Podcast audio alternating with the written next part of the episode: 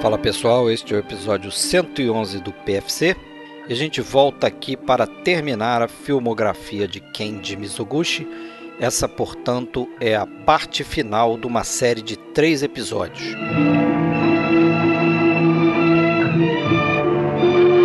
Hoje a gente vai passar aqui por todos os sete últimos filmes de Kenji Mizoguchi mas o foco vai ficar mais em dois filmes de 1954, Os Amantes Crucificados e o Intendente Sancho, e o terceiro, que é o seu último filme, de 1956, Rua da Vergonha.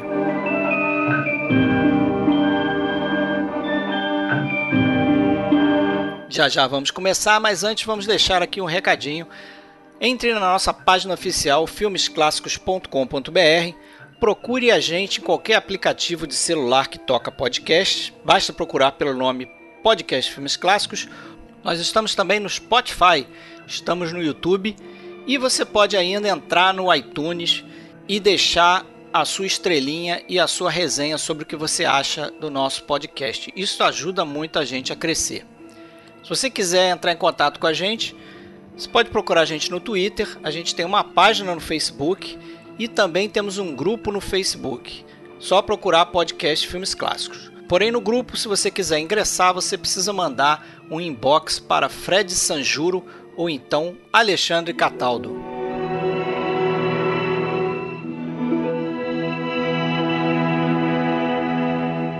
Então é isso aí, pessoal. Voltando aqui para fazer a última parte sobre a nossa filmografia, carreira vida do Kenji Mizoguchi. De novo estou eu aqui, Fred Almeida, falando do Rio de Janeiro. Comigo, Alexandre Cataldo, fala de Blumenau. Tudo bem, Alexandre? Oi, Fred, tudo bom? Tudo bom, pessoal? É isso aí. Mais uma entrada aí na nossa série de podcasts e a gente está chamando aqui pela terceira vez o Rafael Tchubakovic, montador e crítico, mais uma vez com a gente aí, né, Rafael? Muito obrigado, é um prazer estar aqui com vocês novamente. Beleza, então vamos começar ali daquele jeito que a gente costuma fazer, né? Começando da onde a gente parou, certo?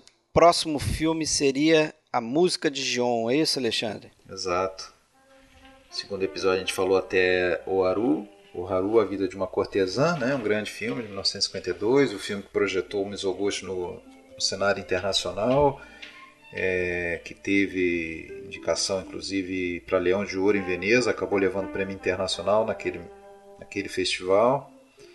Uh, e em seguida ele inicia uh, com, Contos da Lua Vaga, uma sequência dos seus últimos oito filmes para o estúdio da EA, né?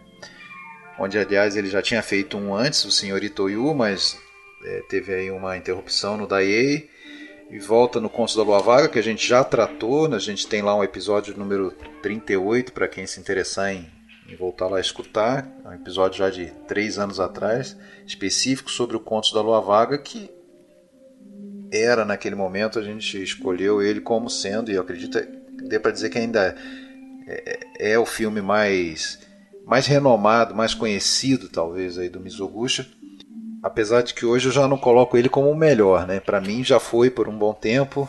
É, nessa revisão, para mim continua sendo. Nessa revisão, o Oaru cresceu muito, que é um filme que eu já tinha visto outras vezes, inclusive, mas dessa vez vendo com mais dedicação, com mais é, dentro do contexto da obra dele como um todo.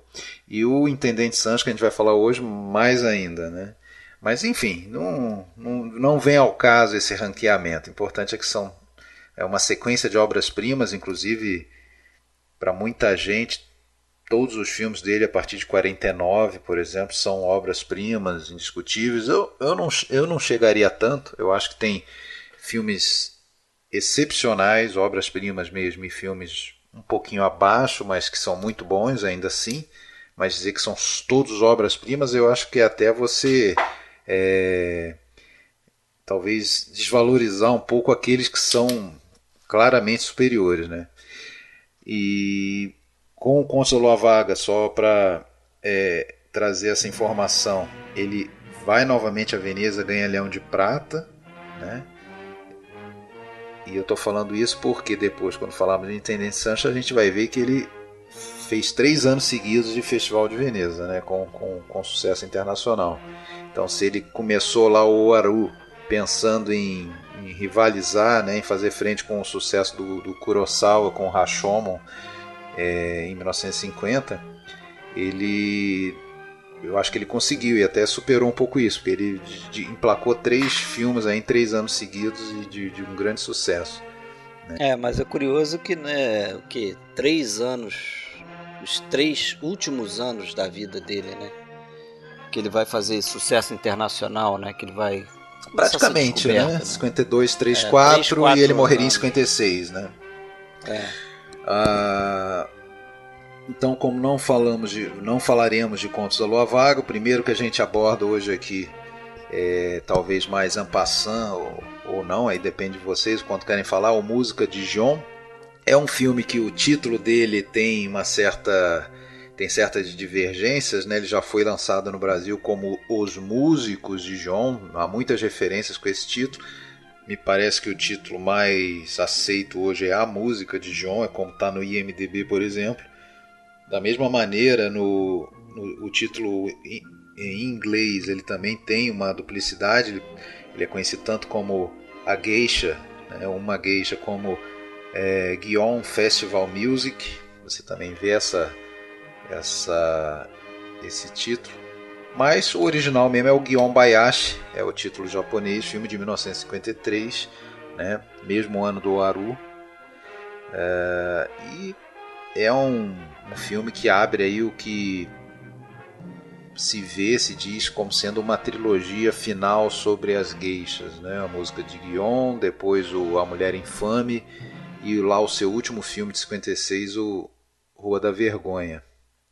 Né? São três filmes que abordam esse mundo das prostitutas, que não, não, não era um tema novo na, na, na carreira dele. Né? A gente sabe que, por exemplo, As Irmãs de Guion, a gente já tinha essa temática. Quando você fala de Mulheres da Noite também, lá aquele filme com tons de neorrealismo lá do, de 1948, que a gente falou no segundo episódio, esses filmes todos eles já enveredaram por esse caminho, como independentemente até da, da questão da prostituição, a questão da mulher né, oprimida, ou da mulher é, submetida a condições, é, é, condições desumanas, isso, é, isso sem dúvida é o tema principal aí da obra dele. É, queria ouvir aí o que, vocês têm a falar desse filme, né? É, eu, eu vi também, não conheci esse filme. É, já falo aqui, né, que a gente vai tratar de sete filmes aqui, né? Sim. Eu, eu consegui ver cinco, né? Revi alguns e consegui ver cinco. Mas esse foi um dos que eu vi. É, é, gostei, achei interessante. E até você falando sobre uh, essa questão da mulher né, oprimida, eu, eu vi um trecho de um documentário onde o, o Tadao Sato, aquele crítico né, famoso, fala que o, o tema principal do, do, do Mizoguchi, a gente já falou aqui nos outros episódios, né, é essa questão do sofrimento da mulher e como ela lida com o destino é, que lhe é colocado é, por uma sociedade que é machista, né? Uma sociedade geralmente a mulher é oprimida pelo homem, explorada pelo homem e, e tem sempre essa quase sempre essa figura da gueixa sofrendo essa opressão masculina e isso muito porque o, o, o Mizoguchi se sentia de alguma forma culpado é, é, pelas coisas que, que aconteciam com mulheres à sua volta, né? Tinha aquela questão da mulher dele que acabou no, no hospício, né? Que ele achava que ele que tinha levado ela a essa condição por causa de, da sífilis, né? Depois parece que foi, foi, foi comprovado que não era esse o caso, mas de qualquer forma se sentia culpado, né? Tem aquela história que a gente já contou da, da, da, da mulher, facada. acho que era até uma prostituta, né, que, que, que era ciumenta, os tempos deu uma facada nele e tal. Ele tinha uma cicatriz por conta disso. Mas ele fala que ao longo também do, da filmografia do, do Mizoguchi, ele foi é, é, às vezes colocando a mulher se, se revoltando com essa situação, né? se rebelando contra essa opressão. E esse filme é um desses casos, né? Uhum, é, que você tem aquela figura da, daquela gueixa que até escolhe, né? Uma moça que escolhe ser gueixa, eu quero ser gueixa e tal, uma jovem. E só que ela assume um, um papel de que ela não, ela vai escolher o homem, né?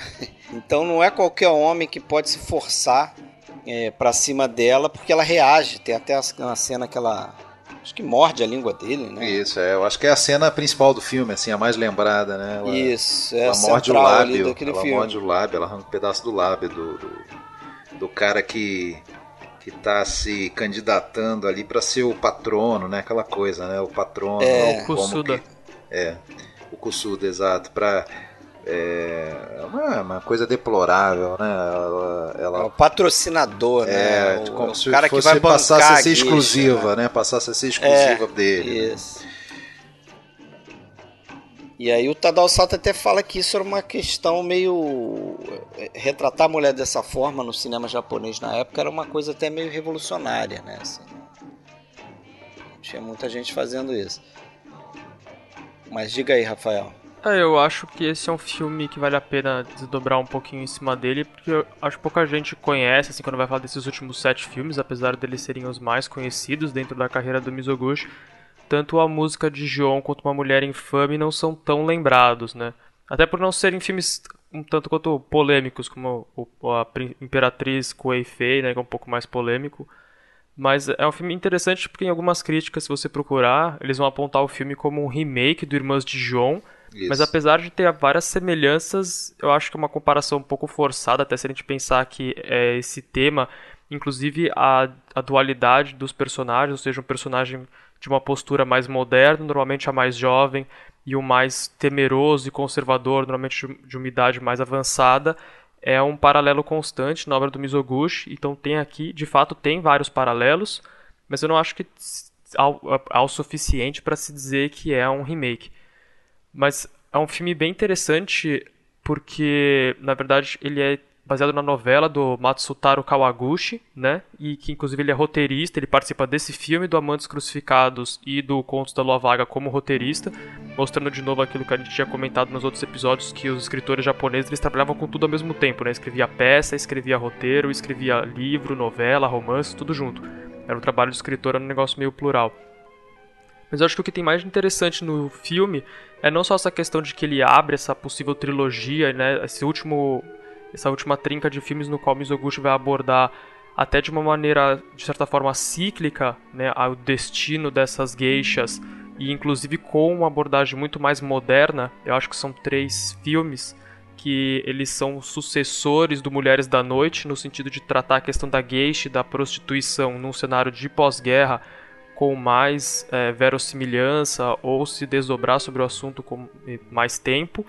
Principalmente também... o Rua da Vergonha, né? Sim, exatamente. Acho que isso fica mais claro, né? É, o Rua da Vergonha eu acho que inclusive é o filme mais contemporâneo dele, é o mais Sim, próximo é. do tempo real no qual ele foi produzido.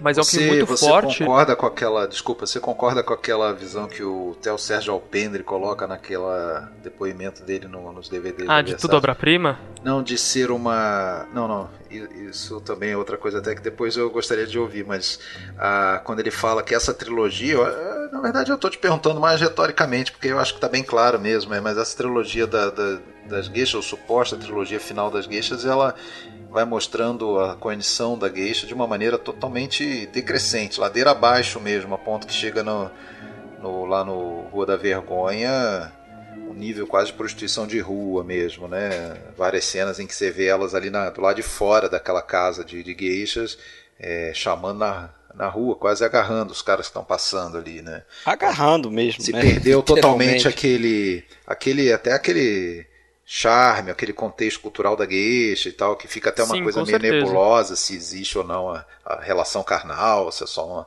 uma coisa de agrado de ficar lá dando, fazendo massagem, fazendo dando bebida e comida pro cara, né? Ali. Sim, eu concordo, concordo 100%. Até porque nesse filme, exatamente o que ele mostra, é, no começo, na primeiro um terço do filme, o primeiro ato, se a gente quiser dividir em três, ele justamente mostra esse treinamento da, da personagem mais jovem, né, a Eiko, para se transformar numa geisha, é um processo caro, que tem todo uma, um a treinamento cultural muito forte, né, faz com que ela tenha que passar por todas as etapas e tudo mais.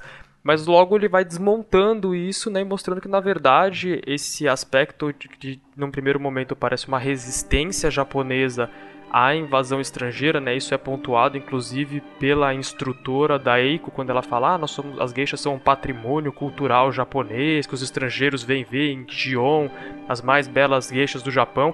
Depois ele vai desarmando isso daí para mostrar que na verdade, isso que eles colocam como esse grande patrimônio cultural, esse momento de resistência, ele é calcado, né, numa postura de exploração, é aquele corpo já objetificado desde o início, porque o que acontece é que o Kusuda, na verdade, ele compra esse treino, né, esse, esse, esse processo de instrução da Eiko justamente para quando ela fizer 17, né, ter aquela graduação, ele poder ter ela como amante permanente.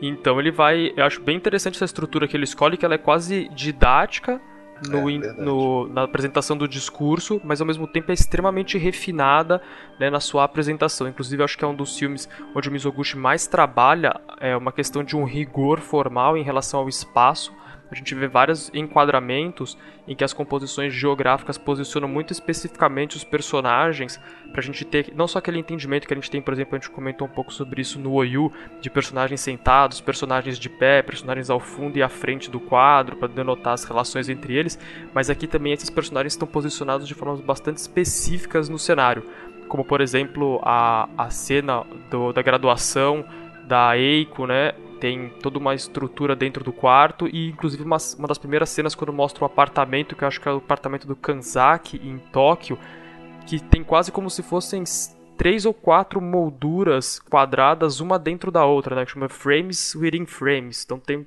toda uma estrutura ali que mostra, por exemplo, a Tóquio sombria como essa cidade de camadas e camadas, que é justamente o momento em que começa a desvelar esse processo de colocar as geixas como um objeto mercantil e também essas possíveis relações amorosas como é, não joguetes políticos ainda, né? Isso vai ser um tema do Amantes Crucificados, mas esse, esse amor, esse romance como um processo também de certa forma mercantilizado, né? Negociação de um, de um romance, do amor ou do, até mesmo do casamento como uma possibilidade de sobrevivência econômica. É. Eu, eu vejo algumas coisas assim. O, o, o sabidamente era um cara que não não era avesso a ele próprio ser um, um bom vivan, um usuário lá do, dos bordéis, um cliente né, do, dos bordéis e tudo mais. É, a questão é que se hoje a gente pode ter um olhar crítico sobre isso e sobre a questão do machismo, é, até aliado a um, um conceito de, de caráter ruim, de maldade, é, a gente só, só precisa compreender, não estou dizendo para passar pano e dizer que ah, que lindo, mas é, naquela cultura, naquela cultura, naquele momento, e de certa forma, certamente, muito ainda hoje, não só no Japão, em todos os lugares, aquilo ali era completamente aceito, encorajado e não existia, talvez para um homem adulto, é, muito como você ver de outra outra maneira, né? Então, você fala, o Mizoguchi fazia muito filmes sobre a, a, opressão das mulheres e muitas vezes, como o Fred até colocou, ele mostra uma mulher que é, resiste àquilo, que reage àquela opressão. Muitas vezes, algumas poucas vezes com até com sucesso, na maioria das vezes até não, acaba esmagada de vez, mas muita, algumas vezes com sucesso. Mas uh, o, o, onde eu queria chegar é. Uh, é todo um sistema construído por séculos, por séculos, por séculos de opressão, isso institucionalizado. Você vê que mesmo as mulheres que estão ali, muitas vezes voluntariamente, né, parece que a única a única saída, né, a única opção, o único emprego que elas podem conseguir, ainda mais numa situação de, de pós-guerra, né, de pobreza, de desemprego, de, de é, poucas oportunidades, a jovem ficou, ficou órfã, então ela vai procurar a casa de geishas, quero que me ensine, quero, quero, quero virar uma geisha. o máximo de, de é, resistência ou de é, fortaleza que ela pode querer é o seguinte: eu vou ser uma geisha, mas eu vou decidir. É, com quem que eu vou ficar ou né, não e tal. Eu não vou ser uma de baixíssimo nível, mas ser uma gueixa, me prostituir, normal, faz parte. Quer dizer, mesmo as mulheres envolvidas naquilo muitas vezes viam como a única opção, né? A ponto que o Mas acho que isso tem é. em todos esses filmes aí esse discurso, né? De Exato. Tem quase sempre um diálogo que eu falo, mas o que, que eu vou fazer? É a única opção, não tem mais o que fazer. É isso ou morrer de fome. Essa discussão vai estar muito presente justamente no último filme, né? O Rua da Vergonha. Isso, totalmente, totalmente. Tem inclusive a questão da lei que estava sendo votada na, na vida real e dois meses depois da estreia do filme foi proibida lá no, no em é, Tóquio, naquele bairro, naquele bairro lá Quanto de tempo Tóquio. levou, né? É. Só que com certeza continua existindo prostituição como já existia antes e, e deixou de ser legalizado. Diz que a figura da gueixa, a figura da gueixa continua existindo, mas é mais o aspecto de entretenimento, né? Passou a ser mais uma talvez sim, uma sim. coisa não muito associada com a prostituição, mas uma coisa mais folclórica assim, né? Mas é claro que não, né? essa coisa não, não é interrompida assim dessa forma. É. Então a gente vê, eu acho que o Mizoguchi talvez lá no íntimo dele, por ele ter aquela noção um pouco humanista de que aquilo tudo estava errado, que as coisas não deviam ser assim, até porque ele presenciou o sofrimento da própria irmã, né, que, que passou por agruras, inclusive para ajudar a família, ajudar ele próprio, muito da, da carreira dele, tudo ele do início ele deve a ela. Então ele tinha esse essa contradição, né? Isso ele sempre foi muito contraditório é. nisso tudo, né? Então ele tinha essa contradição e por isso que muitas vezes ele coloca talvez a mulher ali tentando suplantar isso, mas não que ele próprio tivesse ajudado muito nesse processo na, é, na vida real é, dele, é, né? É paradoxal, né? É esse sentimento de culpa aí, por isso que eu acho que o, o Tadao Sato vai na vai ali no, no ponto-chave ali, né? Porque esse, parece que é esse sentimento de culpa que motivava ele, né? Agora, é, tem, eu, eu vejo um pouco também dessa daquela coisa típica desses filmes aí, ainda desse período, dá para chamar de pós-guerra, né? Já tem oito anos de pós-guerra, mas ainda tinha muito essa coisa de infundir ali elementos de, da nova democracia ou da esperada democracia japonesa. Então, é, você vê que tem uma cena nesse filme que a a Mioei, né, que a Eiko vira Mioei quando o nome de guerra dela como geisha, né? Isso. Ela questiona lá sobre os direitos é, da nova constituição japonesa do pós-guerra, né? Se ela tem direito de recusar um cliente ou não, se o cliente quiser é, forçar ela, obrigar ela a ceder, se ela tem direito pela Constituição a, a recusar um cliente.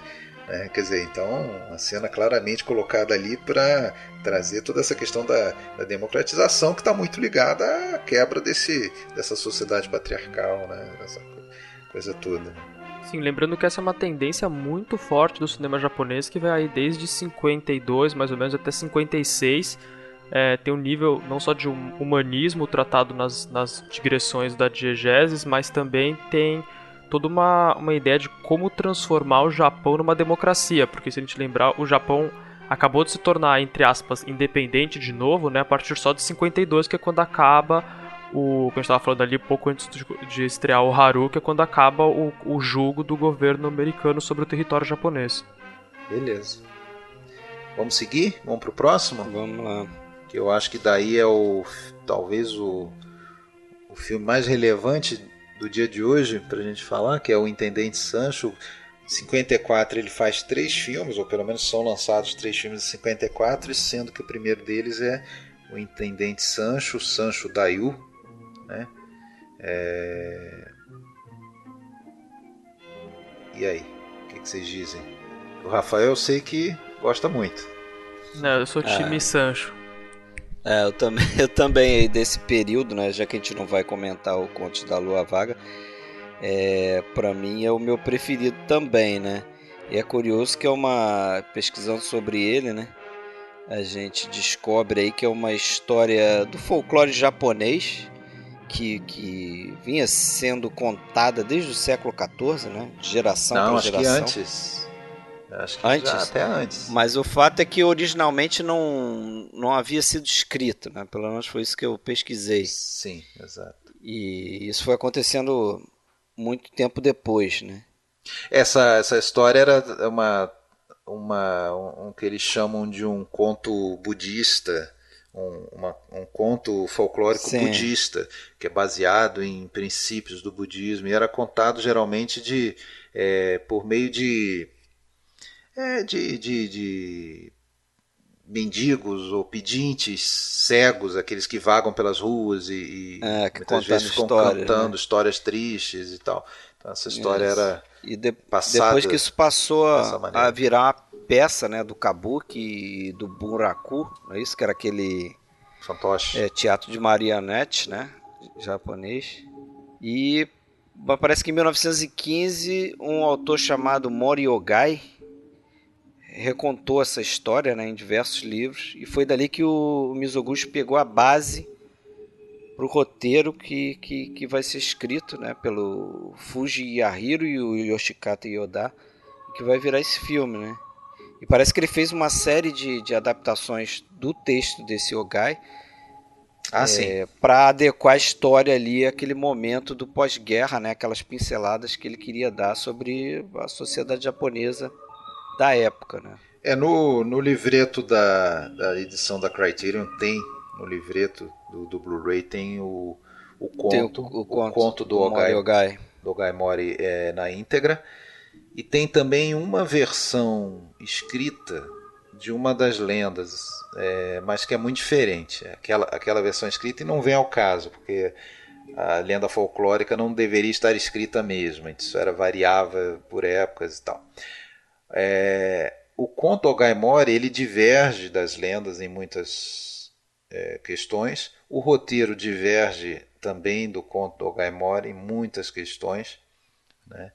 O, o, Parece que o, o Mizoguchi fez questão de trazer mais o foco para essa questão da escravidão. é, o, o, o Ogaimori ele escreveu na verdade um conto infantil, tá? Então é, os aspectos mais sombrios daquela lenda folclórica, que era muito cruel em vários aspectos, eles foram meio que adocicados ali. Só tem uma coisa que no, na versão do Mori ficou mais triste do que era nos contos, Que é o desfecho. né? que é, que é o fato de o, no momento em que o Zushio se liberta e acaba virando até um governador, ele descobre que o, é, que o pai está morto já.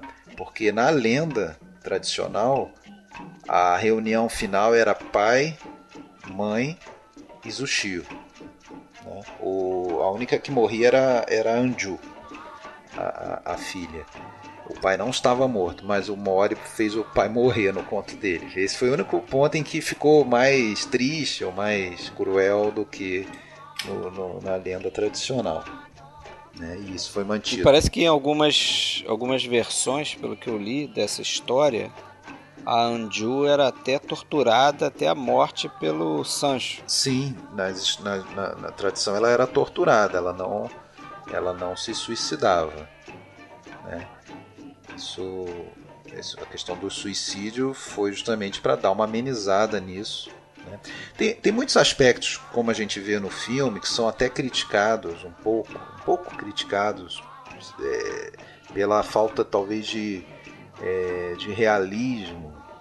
É, coisas como no filme é dada também algo que não existe nas histórias, é dada uma razão humanitária lá para o pai ser banido. No início do filme, a gente, por um meio de um flashback, descobre que o pai foi banido, foi, foi mandado para o exílio por alguma coisa que ele fez.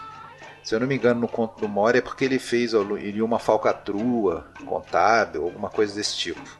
Não estou lembrando exatamente agora, apesar de ter lido há alguns poucos dias. Mas o no filme não, no filme é porque ele se preocupava demais com, a- com o povo, ele era bondoso demais, ele era humanitário demais, ele era um algo que por esses críticos seria impensável naquela época, século XI, é, não existia esse, essa mistura de classes, não existia, seria algo impensável, seria algo totalmente inverossímil é, alguém ser ter esse tipo de atitude, né? Assim como seria inverossímil também no final um cara que tava que era escravo, mesmo que tivesse lá um passado é. nobre, virar governador. Então esses aspectos ficaram Rápido, até quase né? meio, ficaram quase de conto de fadas, assim, dá, dá para dizer, né? É, eu, eu, eu faria uma, uma crítica não nesse sentido, né? Mas só aqueles é, é, probleminhas que às vezes eu tenho dificuldade, dificuldade de aceitar é, no roteiro, né? E aí eu faço um paralelo, eu acho o, o roteiro muito bom. É, para mim é uma dessas grandes sagas que a gente tem é, alguns filmes desse tipo em que há uma grande separação de famílias e, né, e é uma luta para reunir, para conquistar aquele tempo perdido, como por exemplo o Doutor Vago, é um filme que veio, me veio à cabeça. É, quando eu fiz essa reflexão, né? Há uma separação, é aquele encontro no final. E curiosamente, é, os dois têm um, um, detalhe que não me convence muito, que é justamente a questão da separação. É, porque é difícil você aceitar que o, o, o aí é uma crítica ao, ao, ao, roteiro, né? Claro. Você aceitar que o personagem do Zutio vai deixar a irmã para fugir e ainda carregando uma mulher enferma nas costas. É, tem críticas, é. tem outras críticas nesse, nesse. E a mesma coisa acontece no Doutor Vago, só para concluir. Ali. É difícil acreditar que o Doutor Vago vai deixar a, a, a esposa sair com o cara que já tinha uma. Né, toda uma questão ali de explorar ela e tal. E é verdade. Não tem razão para ele não ir junto. É, é Mas sempre fala me incomodou. Aí. Não, ali tem uma crítica também, até de cunho feminista, né? Por que, que ela é que se sacrifica por ele? Bom, é, vamos só dar, um, dar um, uma relevada, porque não, ela engana direitinho ele, né? A Anju.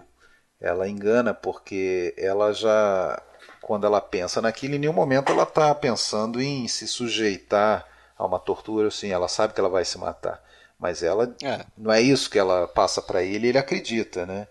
Ele acredita é, ele tem um pouco é, essa inocência, né? apesar de menos do que no conto, né? porque no conto o, o, o Zushi é mais novo, inclusive. Ali eles tiveram que inverter por causa da idade dos atores, porque já estava decidido até pelo estúdio quem seriam os atores, aqui o Kagawa e o, e o Hanayashi, né? que era bem mais velho, então o Zushi teria que ser mais velho. É, mas mesmo assim. É, talvez com um personagem mais engana, novo ficaria é. mais, mais fácil. Né? É. Mas isso é só um detalhe, não estraga o filme, Sim, não. Mas é, é, mas ele, ele, ele vai firme, ele, ele vai firme no, na certeza de que ele vai conseguir encontrar o pai, dar a volta por cima e voltar para resgatar ela, né? E, é. e, a, e, até e é interessante que no filme, ah, isso é uma outra diferença no conto, né? No conto, quando ele está naquele templo, ele foge primeiro e chega num templo e é escondido lá pelo, pelos monges e tal. É, no, no, no, conto, quando ele chega ali, no dia seguinte, o monge chefe lá tal, ele já manda alguns emissários. Então ele já manda se informarem e, e ele já volta com a notícia de que a que a Anju se matou. Então ele não, ele já sabe no dia seguinte que a irmã se matou. É, no, no filme não, no filme ele só sabe depois que ele volta lá. Ah, a carga dramática é maior, a, né? A Você deixar para depois. É, é maior, então ele ele faz aquilo tudo, ele, ele inclusive peita lá, né? Ele muda a lei que ele não poderia fazer para libertar o, o, os escravos, achando que ele vai estar beneficiando a irmã, inclusive na hora ele chega procurando por ela. Mas o Rafael tá calado. Eu acho que a gente tem que deixar o Rafael falar porque ele com certeza tem muita coisa desse filme para dizer. É, esse entra junto com o Conto da Lua Vaga, o Haru, esses, esses filmes que dá tranquilamente para fazer um episódio, como vocês Verdade. bem fizeram. Então tentar ser um pouco breve.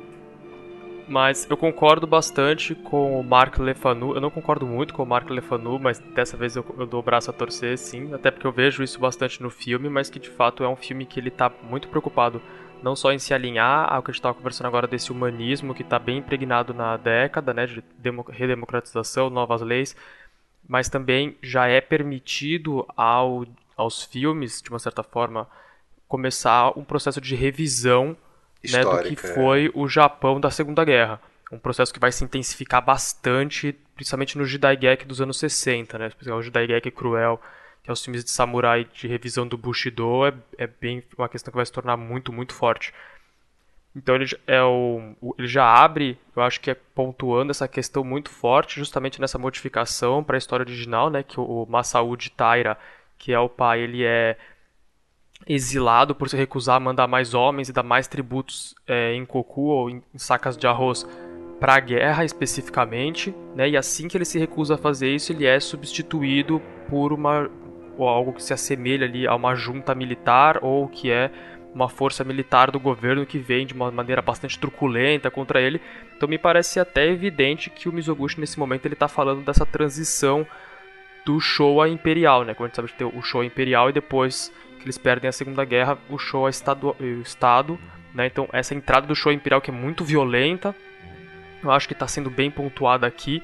Ele também a, pontua bastante diretamente algumas questões socioeconômicas que eu acho relevante, principalmente quando, aí também numa modificação do texto original, quando o Zushio se torna governador e o empecilho mor para ele é que ele não pode mexer em nenhuma terra privada ah, se essa terra não. Inclusive, eles usam até uma, uma escolha de palavras ali, né? Um léxico que não tem nada a ver com a época. É justamente é. para fazer uma pontuação contemporânea ali.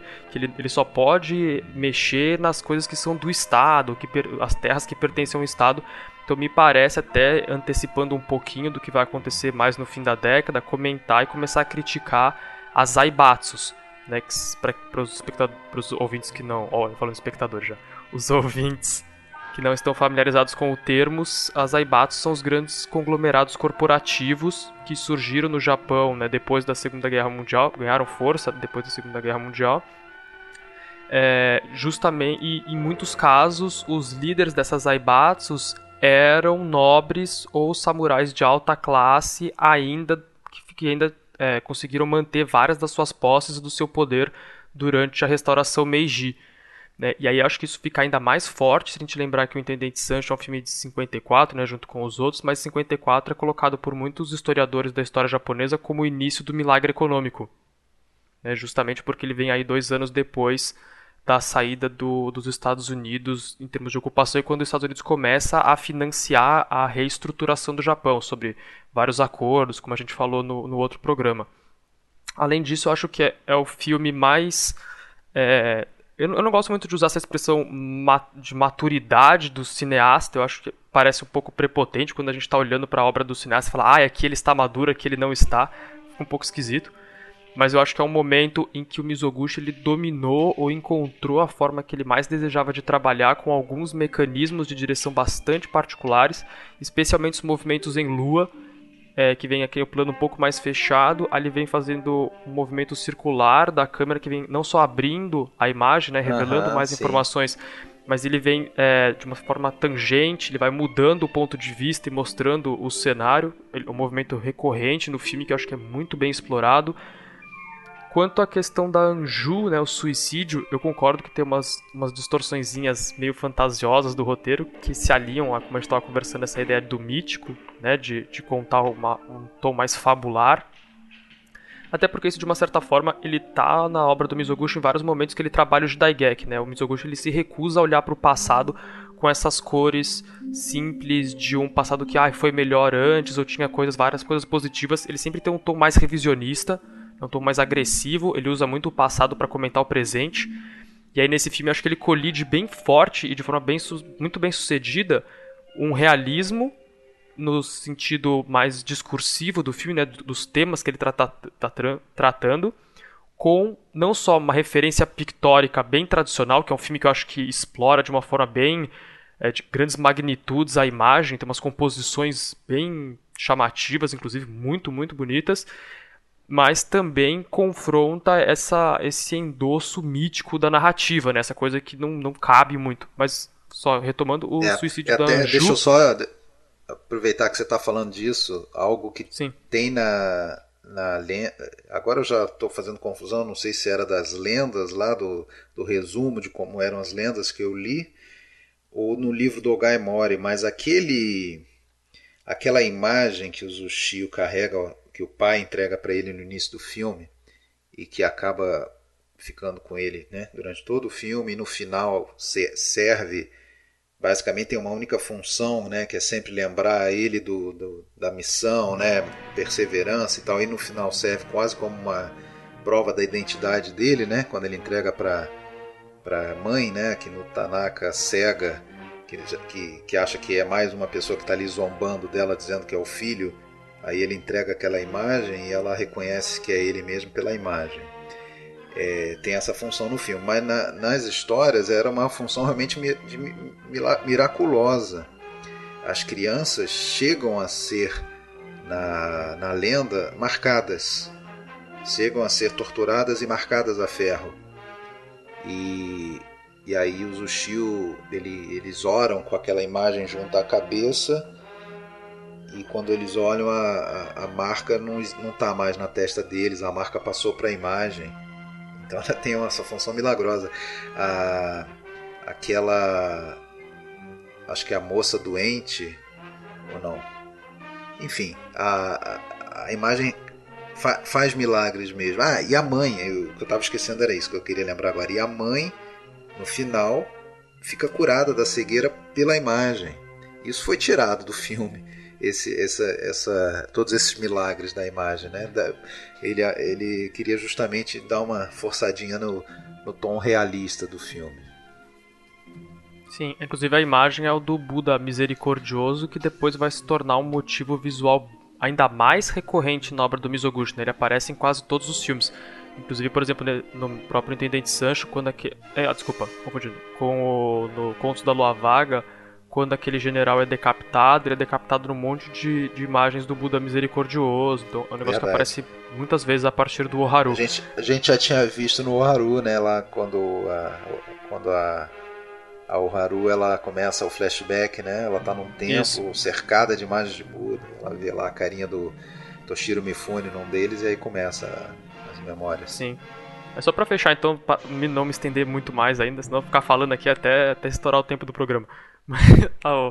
a questão do suicídio da Anju, eu acho que cabe bem dentro da obra do Mizoguchi. É um tema, esse tema da, da jovem ou da, da personagem que toma uma postura de mãe para o suicídio, é, tanto simbólico ou, ou, explícito, né, como é o caso da Anju no caso do Intendente Sancho, ele não é só um tema recorrente, mas eu acho que esse especificamente é o mais bonito da carreira do Mizoguchi, é o mais bem realizado, tanto em termos de decupagem quanto de montagem. E o último comentário que eu queria fazer é que eu acho bem interessante como esse é um filme diferente do resto da carreira do Mizoguchi, em que as figuras paternas do protagonista, do Zushio, elas são positivas. A gente tem o pai dele de fato, que dá a ele o ensinamento né, do sem misericórdia o homem é um animal, ou ele não é um ser humano. Enquanto o Taro que é o filho do Sancho, que ele se autoexila, vira o monge, e é justamente por isso que o Zushio consegue se esconder no templo. Ele também é uma figura positiva, uma figura de, ensina, de, de ensinamentos e suporte para ele durante o período dele em que ele está no, no campo de escravos. É, e... com uma ressalva que o pai dele não é, né? Exato, e aí exatamente, ele cria um é. contraponto muito forte no Sancho como essa figura paterna extremamente negativa, que inclusive usa um repertório de falas que é exatamente o oposto do pai dele, né, do Massaúde, quando ele fala, por exemplo, ah, não tenham nenhuma misericórdia deles porque eles tentaram fugir, ou não tenha misericórdia deles porque é. É, eles foram comprados dessa forma. Até a escolha de palavras ali se compõe de uma certa maneira, ser exatamente a, a postura antagônica do pai dos, do Zushio, né? Então é, também tem uma composição de figuras paternas bem complexa, mas é interessante pensar nessas figuras um pouco mais positivas, né? Uma vez que na, sim, na sim. obra toda do Mizoguchi elas são constantemente muito mais negativas do que até positivas em qualquer nível. E uma vez que, como o Alexandre falou aí, ele modificou o conto justamente para colocar a figura Muita do coisa. pai melhor. E, é, e é outra coisa interessante também é o, é o título do filme, né? É, porque é um título de um personagem que é um vilão. É. É, né? Na verdade, isso Você, surgiu. atenção. É, isso surgiu porque inicialmente a intenção era era que focasse na figura do, do, do Sancho. Né? Ah, aliás, inclusive, inicialmente o roteirista do, do filme ia ser uma, um outro cara, ia ser o, o Fuji Yahiro, né, que eu acho que era o primeiro trabalho dele com o Mizoguchi, Mas ele está acreditado ele como tá acreditado, ele escreveu uma versão do, do roteiro bem fiel ao conto do Gai Mori, e o Mizoguchi acabou não percebendo que não, não ia dar certo, né? conto infantil com várias situações amenizadas. Por exemplo, um, um outro detalhe no para você ver como é que o conto ele fica, ele perde um pouco da, ele não tem a força que o filme tem. O não existe uma vingança contra o intendente Sancho. Não existe nenhuma vingança. Ele liberta os escravos depois que vira governador. Ok. É... E aliás, no, no conto eles sequer crescem, tá? Não tem essa passagem de 10 anos, então você tem mais, mais fantasia ainda. Um, praticamente um adolescente virar governador. Ok. E ele consegue libertar os escravos. E no conto fala assim: Ah, uh, o, o Sancho acabou se dando bem porque tipo aqueles escravos agora eles ganhavam salário, então aqueceu a economia e tal, então ele acabou fica, ficando no lucro. É, a conclusão do filme, se eu me lembro, é, ele não mostra, mas ele tem uma passagem de diálogo e que alguém informa, né? É, que ele perdeu a. Não, não é nesse eu estou fazendo confusão. Que ele fala que ele, que ele perdeu a, a, a terra, sei lá, e foi banido. Sim. Do... Isso, o Sancho é banido e os escravos banido são soltos, do clã, eles né? fogo ainda na casa isso, do... Esquema, é... Né? Parece a casa é, pegando tem... fogo à distância. Isso, isso. Quando, quando, quando eles são libertados, a, a, a primeira atitude do, dos não mais escravos, né, justamente queimar tudo aquilo ali, né, botar abaixo, né. É, é curioso isso também, porque ele não tem essa visão é, que seria moralista de, de, de repente, de colocar ali a situação dos escravos é, tendo um entendimento melhor do que, do que os seus opressores, né? Na verdade, eles reagem, são reativos e aí é aquela festa que, né, é uma confusão, é... E eles acabam botando fogo na coisa toda. É. Agora tem o, o tema sacrifício, né? Que é um tema recorrente também na obra do Mizoguchi. Nesse caso, ele está também aí abordado, sem dúvida nenhuma, e não, e não é só o sacrifício imediato que a gente pensa, o sacrifício da, da irmã, não. É, se for pensar, tudo acontece por causa de um sacrifício, né? Quando o pai lá, ele tá. Ele, de certa forma, ele. Ele acaba. É, tudo, tudo acontece por causa da, é, dele colocar uh, é, interesses é, dos pobres é, no mesmo patamar do interesse pessoal, interesse da família dele. Até tem um tio dele que critica: olha só o que você causou para sua família. É, isso não existe. Você se preocupar com o que o povo está sofrendo ou não está sofrendo. Então começa ali o sacrifício da irmã, né? É, e o sacrifício do próprio do Chio, né? Afinal de contas, eles precisam esperar ali pelo, no filme mais de 10 anos para ter condições de, de, de fugir. Né? É, o Rafael está preocupado com o tempo, a gente também tem que se preocupar, a gente não pode.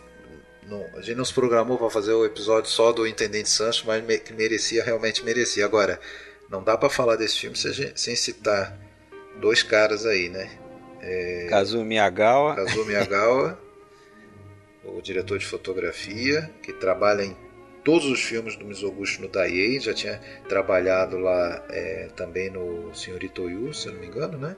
Vai trabalhar em todos, exceto Imperatriz Yanko Eifei. Sim. Né? E o Fumio Hayasaka. Fumio Hayasaka, também, né? compositor né? de vários filmes que a gente já tratou do Kurosawa também, e muita coisa do Mizoguchi. E é, eu acho que essa é uma das melhores trilhas dele, das que eu conheço, assim, das que eu lembro não sei se dá pra botar é... Sete Samurais no mesmo balai, que eu acho que é Orconcura. Eu assim. acho. é, eu também acho Sete Samurais melhor, mas eu acho a, a trilha muito boa e E acho interessante depois o que ele faz no. no acho que é no, nos Amantes Crucificados. É, que a trilha dele também, ele faz uma trilha diferente, mas a gente comenta quando chegar lá. E cenas belíssimas, né? Eu acho que a cena que a gente já tratou, a cena da, do suicídio da Anju no lago, né?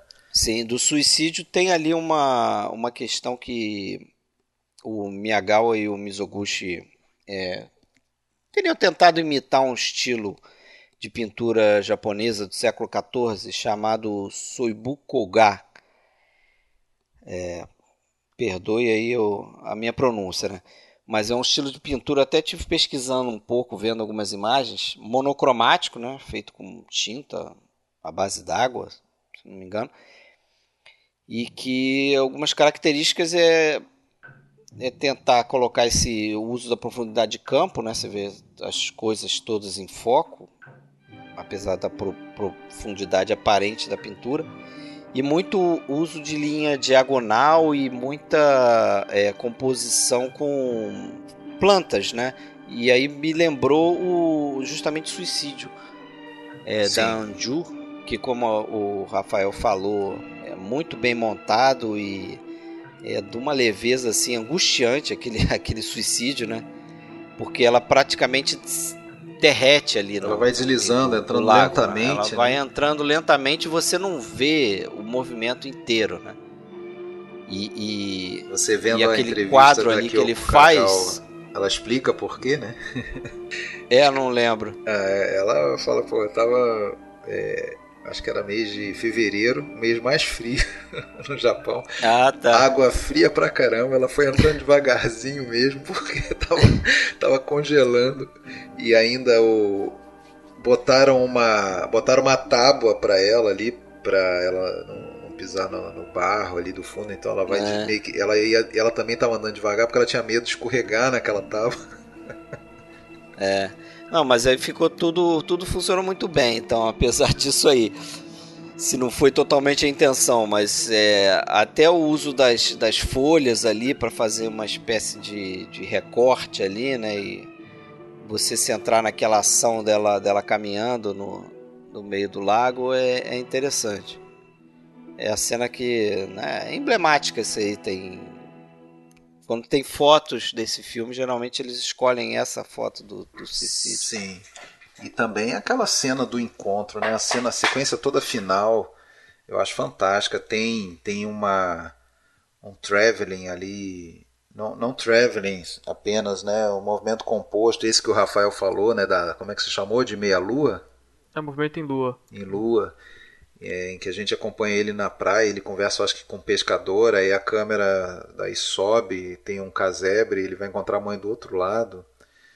Eu acho que é uma sequência toda fantástica, apesar de que quando a gente vê o detalhe, aquilo já foi feito em estúdio, não na praia, mas uh, uma cena fantástica, né? Assim, da emoção, me lembrou final de, não sei porquê, né? Por que será? lembrou até o final de Luzes da Cidade, do Chaplin, né? Aquela questão do, do, da pessoa cega reconhecendo a outra, enfim. É, e a gente já falou dela bastante no outro episódio, não vamos nos estender, mas aqui no Itanaka tem mais um daqueles papéis da vida ali, né? Assim como foi no Aru, aqui ela, ela mostra todo um uma diversidade dentro, dentro do mesmo filme. Né? Ela faz uma, uma moça de jovem, né? uma adulta jovem ali no início do filme, mãe, mas ainda jovem, nobre, bonita, e, e no final do filme uma mendiga cega, velha é, e convincente né? em todos os momentos. É, acho que ela realmente está fantástica nesse filme. Detalhe que a Kyoko Kagawa aparece em menos de meia hora do filme, né? A gente tem ela presente nesse filme, né? Mas é um, é um caso mais grave do que o da Janet Lee lá no Psicose, que ficou menos de 40 minutos. É. É, que... é, mas a Kyoko Kagawa ela pode bater no peito e, né? É. Eu trabalhei com quatro dos maiores diretores japoneses, né? Não tem você não tem nenhuma discussão se você pensar Kurosawa, Mizoguchi, Ozu e Naruse. Ah, sim. Né? Ela fez Céu Inferno, Ralé, É, o Tadao Sato, Sato não gostava muito dela. Ele fala, eu já li em dois, em dois textos ele falando que que o Kagawa não era uma, não dá pra dizer que era uma grande atriz, mas ela passa aquela jovialidade, aquela coisa ali que É, mas teve aí nesses filmes importantes, É. tá nesse aqui, tá no Era Uma Vez em Tóquio, que a gente já fez também episódio sim, sobre ele. sim, sim. Ela fez cinco filmes. Então, assim, agradar, ela agradava alguém.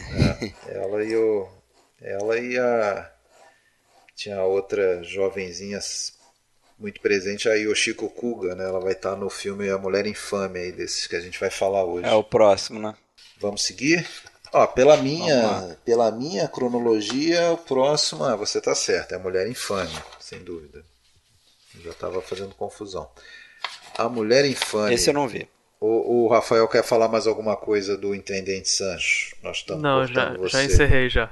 Já encerrou por, por precaução, né? Porque se deixar. Sim. então tá. É, Ah, eu só não acabei de falar. Eu falei pra vocês em off, em Messenger, mas pra mim se tornou o meu preferido do, do. Mas essas coisas de preferido também é só eu rever amanhã Contos da Lua Vaga vai voltar a ser o preferido de novo. É, Essa que eu sou, eu sou eu muito assisti umas volúvel. duas ou três vezes, todos, quase todos os filmes né? do, do Mizoguchi. Eu, eu, eu continuo com. Eu continuo fo firme e forte no time É. Sancho. Acho o melhor filme do Mizoguchi. Então tá bom. A Mulher Infame, é, o Asa no Ona, filme de 54, o segundo filme de 54. É, é bom desses filmes do, do Mizoguchi que a gente pelo menos conhece, passa a conhecer de nome toda a estrutura, os, os ambientes de prostituição, né? Porque se a gente já, se a gente já, já aprendeu até aqui que Gion era o tradicional distrito de, de geishas de Kyoto, a gente fica sabendo aqui no Mulher Infame que existe um outro, né, o Shimbara, Shimabara, também em Kyoto, o distrito de Shimabara. E lá depois a gente vai conhecer o de Tóquio também, né? Que aí tem a história da, da, de uma dona de bordel, viúva aqui no Itanaka, que, que administra aquilo lá e recebe para morar com ela sua filha, Yoshiko Kuga, né?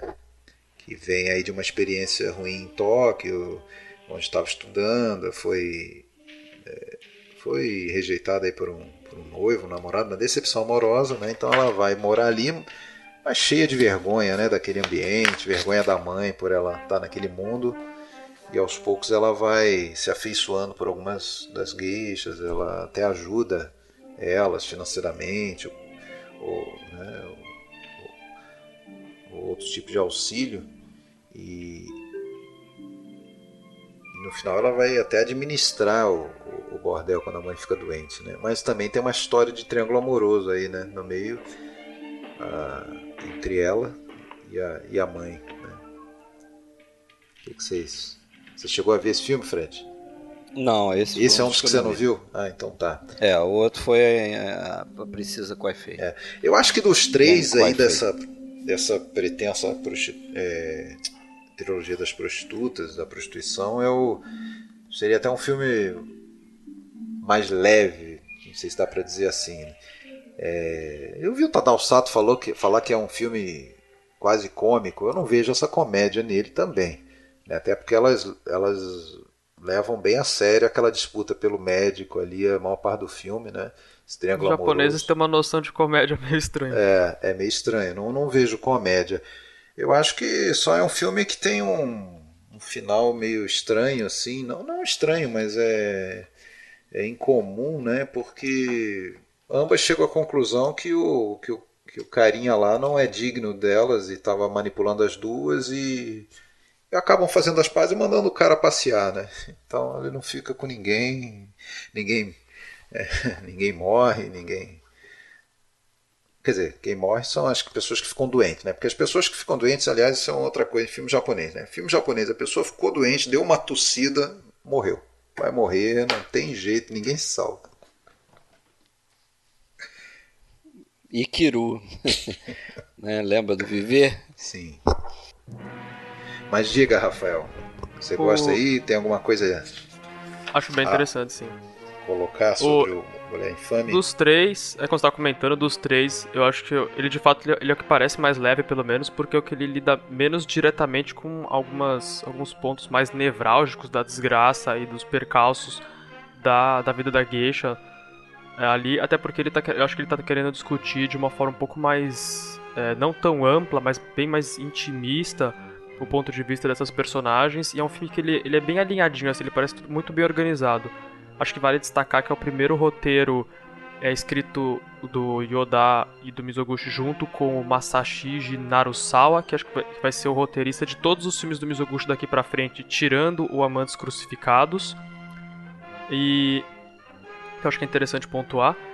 Mas acho, e como está comentando também, essa questão de como que é Yukiko, né, que é a, a filha, quando ela chega na casa e ela se recusa a fazer parte daquilo tudo, como isso é bem registrado num plano do Mizoguchi, para deixar um exemplo bom de, ao que eu estou me referindo nesse filme, que é, por exemplo, que ela chega, ela não entra direito, né, ela fica naquele espaço intermediário da casa, que para os japoneses é considerado fora da casa, que é onde você tira o sapato, né, mas apesar de ser coberto.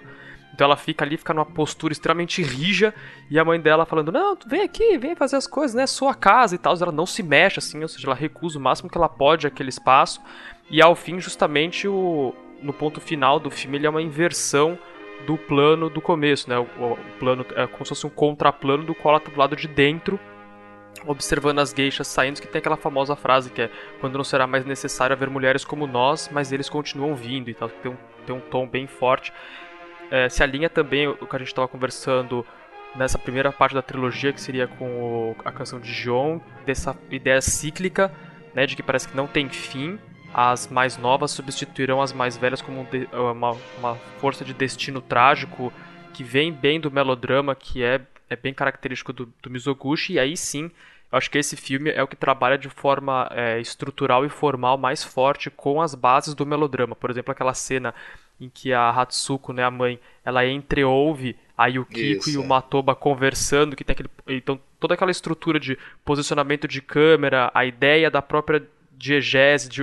entreouvir o negócio e saber que está sendo traído, da, da ideia do, do triângulo amoroso, é bem a cara do melodrama e aqui muito bem trabalhado.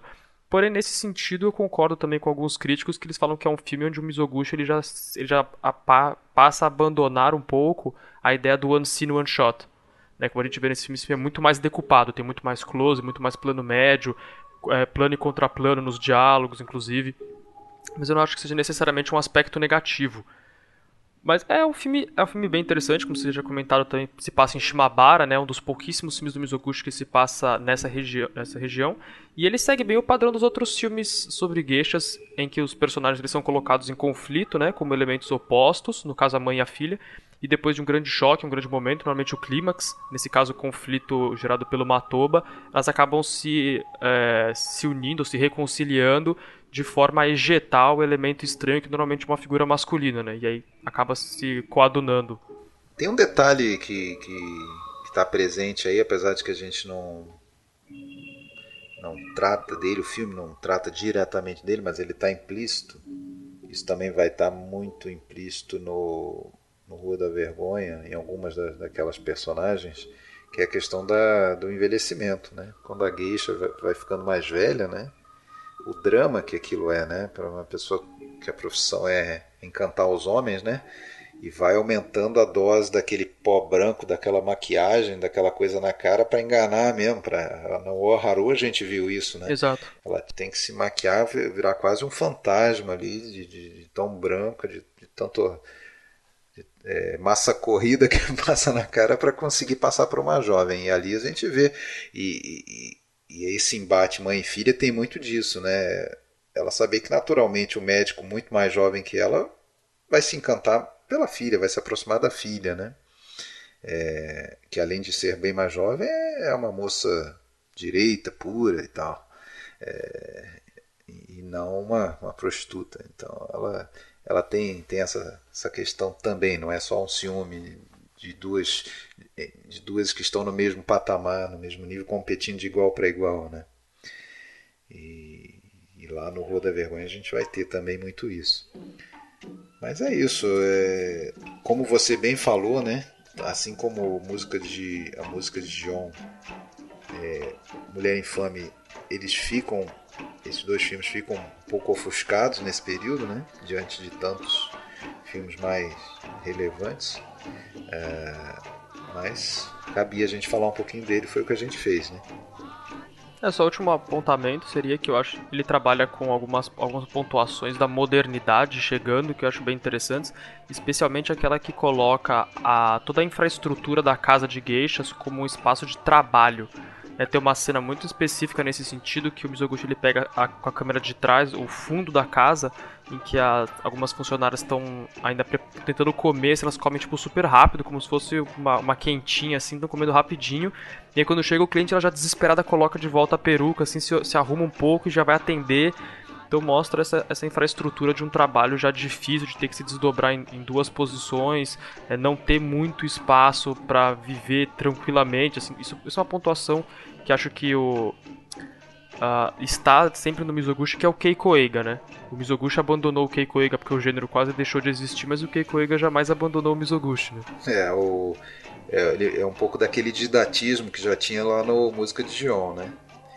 Da, mostrando o, o, dia a dia da, como se fosse de uma fábrica ou de uma empresa produzindo alguma coisa, né? Exato. E não só aquela fachada do, do produto pronto ali, né? Os bastidores da profissão. Vamos para o terceiro e último filme de 1954, né? Os Amantes Crucificados, Shikamatsu Monogatari. É... E aí? Rafael me falou outro dia que não consegue gostar muito desse filme. Tô dedurando aí, tô, tô introduzindo aí teu comentário. Isso. Eu tenho uma opinião polêmica sobre Amantes Crucificados e o Imperatriz com o Eifei. Olha, eu só antes de você falar, eu, eu não sei se está relacionado a isso, essa tua opinião. Eu até gosto do filme, mas eu reconheço que ele tem alguma coisa que é diferente dos outros. E ao ler o que o Tadao Sato escreve, talvez aí esteja a explicação. Ele fala que o, os Amantes Crucificados, a partir de um determinado ponto, ele passa a ser basicamente um, um romance à moda ocidental, né? em que, que os arquétipos de personagens no, masculinos, por exemplo, na maioria dos filmes japoneses, tem um, tem um homem forte, porém grotesco, é, desprezível, e geralmente o, o herói romântico ele é fraco. É, e assim é o Morrei até a metade do filme. No momento que eles fogem, o Morrei passa a ser um cara corajoso, heróico. É, e, e, isso passa a ser um, um filme como a gente está acostumado a ver no Ocidente do, do, do, herói que além de bem, boa pinta, bonito, ele é, ele é corajoso e a mocinha tá protetor. Tá, é, protetor. Não sei se isso que te incomoda. Mas o, o, a primeira versão do roteiro que o Matsutaro Kawaguchi escreveu, é, Mizoguchi enfurecido recusou, né? Ele não não gostou porque estava muito fiel à história original, né? A história lá do era uma peça né, do século XVIII. Era uma peça do século XVIII, escrita por um cara chamado Monzaemon Shikamatsu, baseada num incidente real que tinha acontecido cerca de 40 anos antes ou 30 anos antes. Né? É, no século XVII, ainda 1683, né, que teve um casal realmente que foi foi condenado à crucificação, como era é, comum no Japão feudal. Né? Bom, adultério sempre, até hoje, ainda é visto como algo imoral, mas naquela situação de Japão feudal isso era algo pena de morte, né? completamente assustador, né? As pessoas as pessoas inclusive pena de morte ou serem punidas não só o casal, mas se alguém, por exemplo, ajudasse passando uma carta de amor de um para o outro, escondido, essa pessoa também seria condenada, seria punida. Então, Mas algo... isso fica no filme ali também, né? Claro, quando o, o personagem do, do marido Sim. Que, que, que esconde, não relata pro superior, pro, pro né, é, é, que a esposa o traiu, ele Sim. no final ele sofre uma punição também, acho que ele perde lá alguma é, coisa. Porque ele sabe, ele sabe que ele, que é um cara que tinha uma posição social importante, apesar de ser apenas dono de uma, de uma gráfica, né? Mas naquela situação por ser o, a gráfica escolhida lá pelo Palácio Imperial para imprimir os calendários, enfim, ele sabia que ele ia perder tudo se aquele escândalo vazasse, né? O que aliás é outra nuance dessa situação aí de, de, de absurda, né? Mas agora eu quero te ouvir, Rafael. Quais são as suas razões? Não, só, antes de eu chegar lá, acho que é interessante a gente pontuar algumas coisas, que esse filme tem um, um respaldo de repertório, né, do que ele foi adaptado, que dá uma vibração para ele bem grande dentro do, da cultura japonesa, da, da história do cinema japonês, inclusive. A única coisa é assim, eu gosto do filme, mas eu não morro de amores por ele como boa tá. parte dos meus colegas Sim. críticos. A minha opinião mais polêmica vai ser quando a gente chegar no Imperatriz Kuei-Fei. Ela é uma história que eu gosto muito do aspecto do Amor dos Crucificados dele ele ter uma, um foco muito específico. Todo o filme é voltado para isso, né, que é mostrar que a, ele representa aquela sociedade despótica, né, do Tokugawa que é tão, mas tão virulenta em termos de controle de a, o controle da pessoa em si que isso é, é, está dentro do seu aspecto mais privado, assim, então, né, o seu próprio romance e tudo mais tem, é, tá também sobre o controle do Tokugawa, isso fica evidente quando os personagens pontuam o fato de que você é mais violentamente punido por, pelo adultério do que por roubar, por exemplo. É verdade. E, de, e só, só tem um detalhe, né? A gente tá falando do adultério, adultério, a, a, a punição ela acontece, ou pelo menos a condenação moral acontece, sem que tivesse acontecido nenhum adultério, né? É. Eles vão é, se envolver é quase. Curioso. Eles vão se envolver quase como uma decorrência é, de terem uma fugido juntos. É. Do, do que aconteceu é que eles acabam se envolvendo, né? Apesar de que né, já havia ali um. A mera aparência, né? né? A mera aparência causa já tudo isso. Mas continue. É assim, aí ele, então, o filme ainda é baseado no, no Monzaimon, né, Shikamatsu, que é um escritor do Genroku, que seria um período, eu não sei se essa expressão fica muito correta se a gente adaptar ela, mas seria na verdade o que é um período conhecido como desenvolvimento da cultura entre aspas popular do Japão. Né? Não seria bem o, o, caso da cultura popular no entendimento da palavra de hoje, mas é um período que é considerado como, dos críticos como um desenvolvimento de, de a proliferação de um tipo de cultura específico que envolve inclusive essas essas peças, no caso ele é uma, ele é uma peça, ele é um buraku, né, o Joruri, o, teatro de bonecos, as primeiras versões. E é interessante que o Shikamatsu ele era obcecado pelo Shinju, que é o suicídio duplo, que é um tema também que aparece várias vezes no Japão. E inclusive ele foi essa obra junto de algumas outras, se não me engano, agora não tenho certeza se essa foi, mas várias das obras dele chegaram por um curto período de tempo a ser banidas porque eles tratavam tanto de suicídio que teve um efeito meio os sofrimentos do jovem Werder, do Goethe, sabe? De a galera ler o livro, se entusiasmar e cometer suicídio.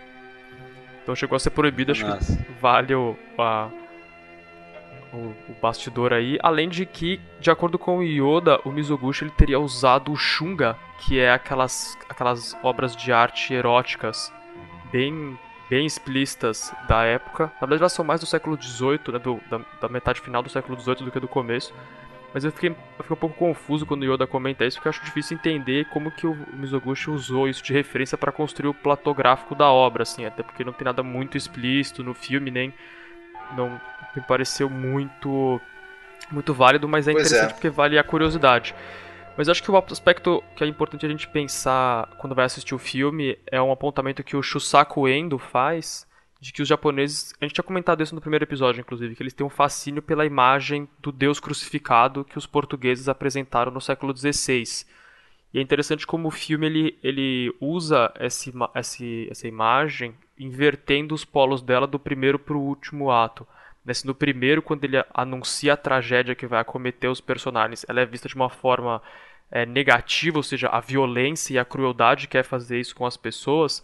Depois, no fim, quando eles aceitam que eles vão morrer e vão sofrer esse processo, ele está mais num registro do sacrifício de ser crucificado, né? de, de morrer em nome daquilo que você acredita.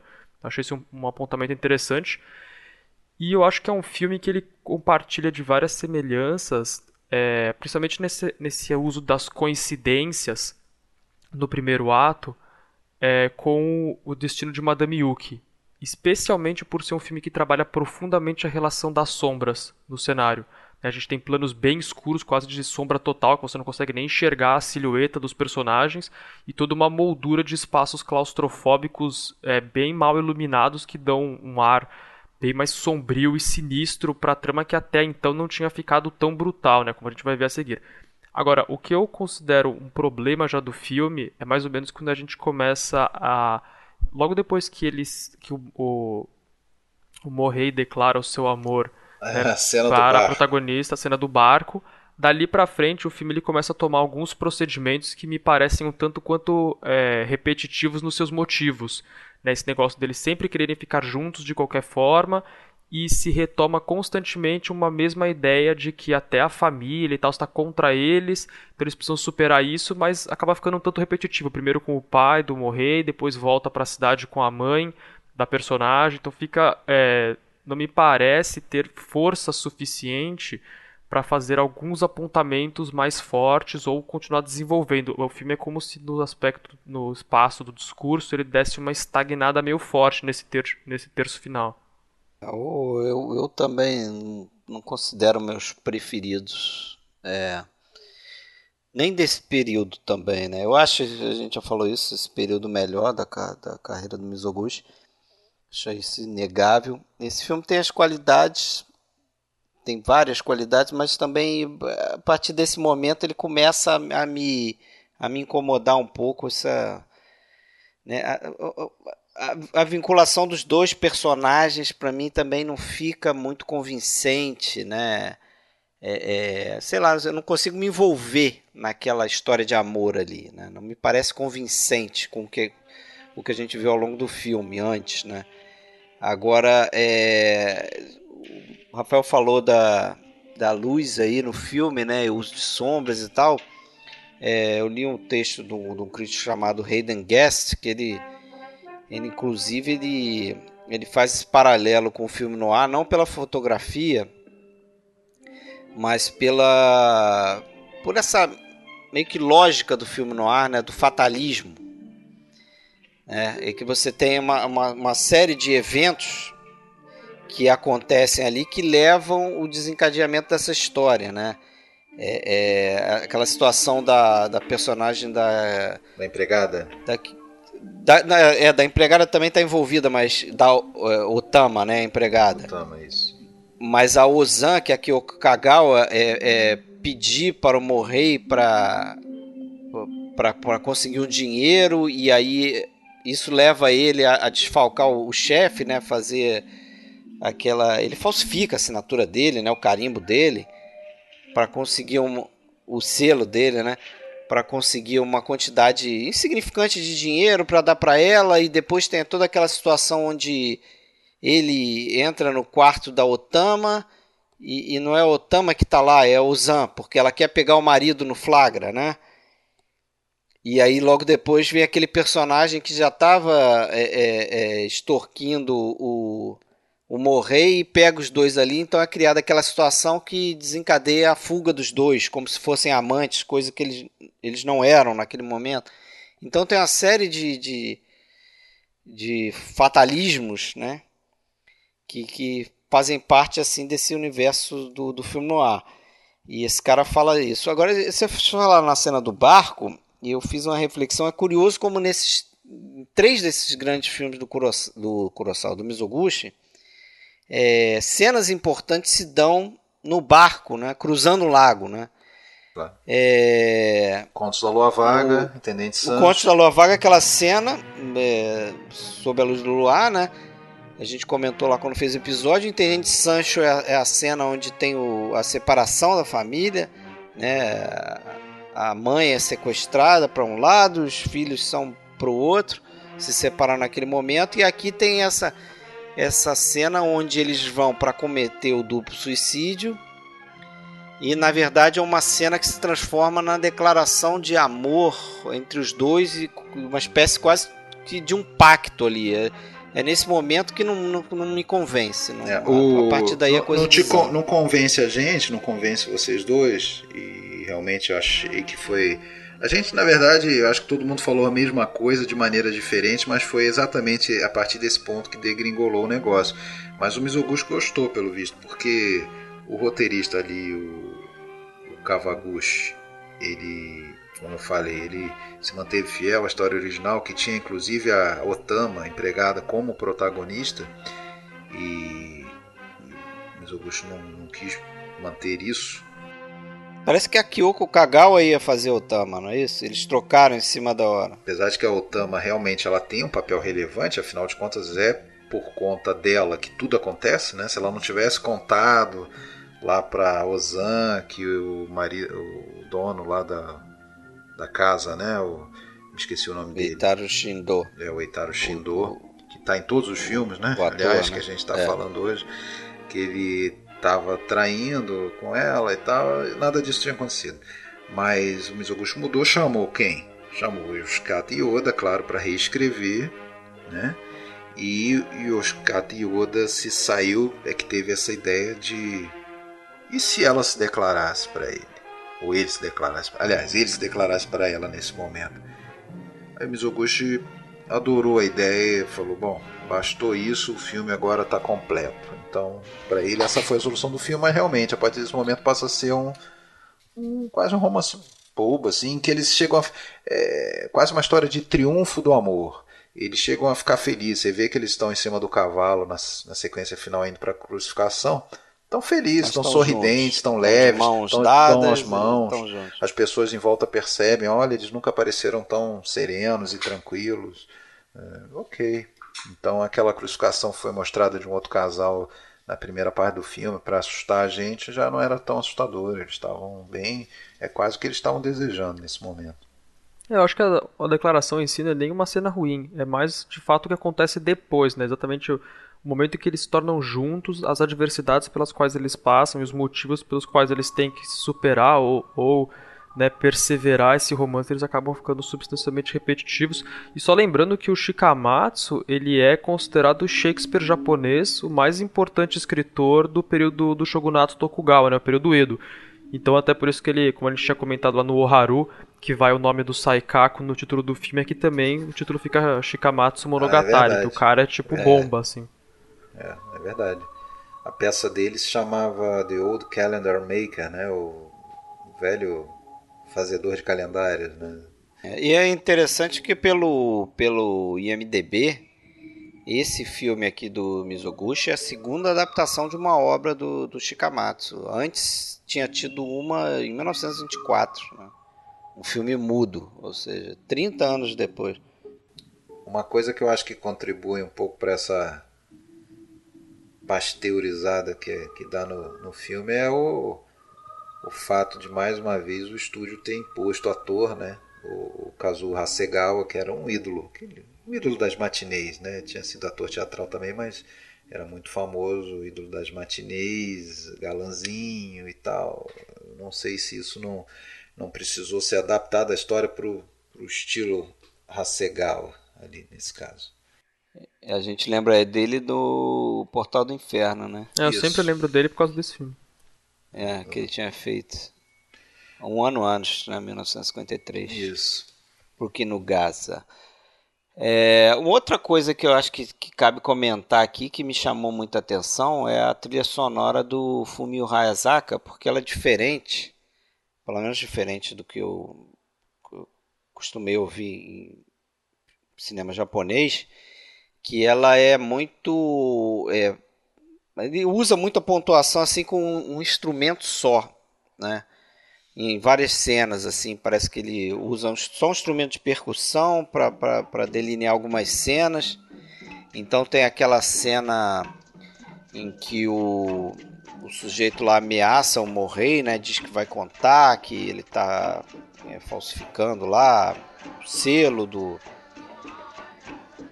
e, e, ele usa esse instrumento de percussão e é uma coisa que assim no início você acha que é um som diegético, que é alguém que está tocando aquele aquele instrumento ali na cena, mas logo depois você, você se dá conta que não é. E depois ele usa um instrumento de corda também. Acho que no final, quando morrer, é, é separado da, da Ozan também tem um instrumento de corda. E eu estava lendo que isso, ele, isso é muito comum no, justamente nesse, nesse teatro do Buraku, né?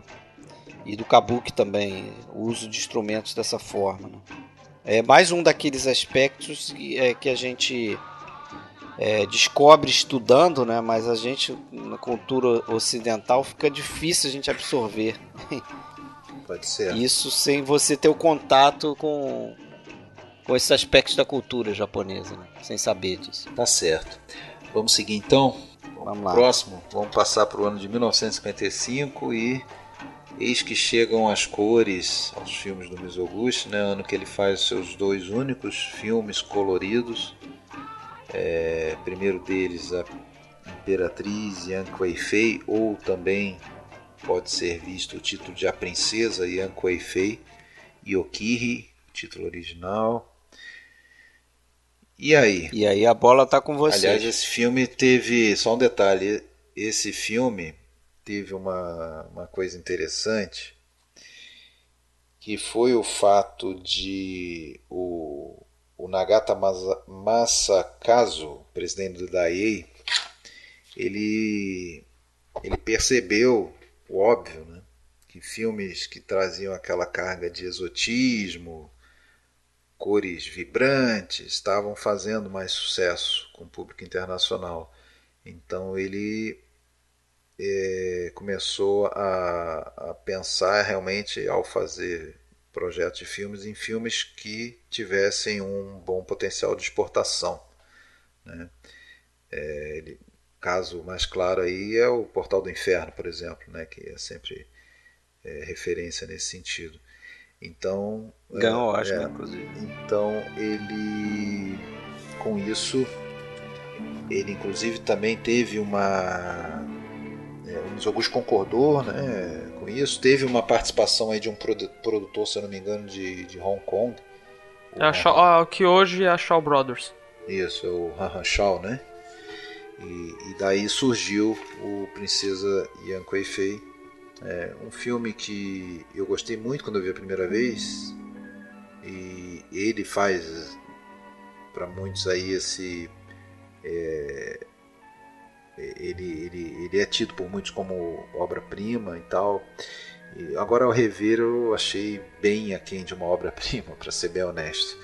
É, mais uma vez eu fui para o meu oráculo, Tadao Sato, e ele e fala: olha, o japonês que está acostumado com isso que o ocidental considera exótico não vê nada demais nesse filme. Esse filme não fez um grande sucesso no Japão, não é tido como uma obra-prima do Mizoguchi no Japão. Só no exterior é que é considerado uma grande obra-prima. Inclusive a, toda a representação é, de época, daquela época, do, da, da China, que é o tema do filme, ela é meio.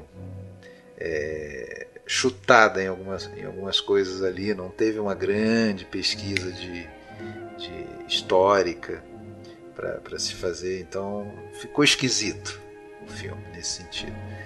Né? Além de ser um filme que tem um ritmo um pouquinho né, devagar demais tal. Então eu confesso a você que é um, é um filme que caiu, para não dizer que todos os filmes sobem muito na minha revisão, esse para mim caiu um pouco.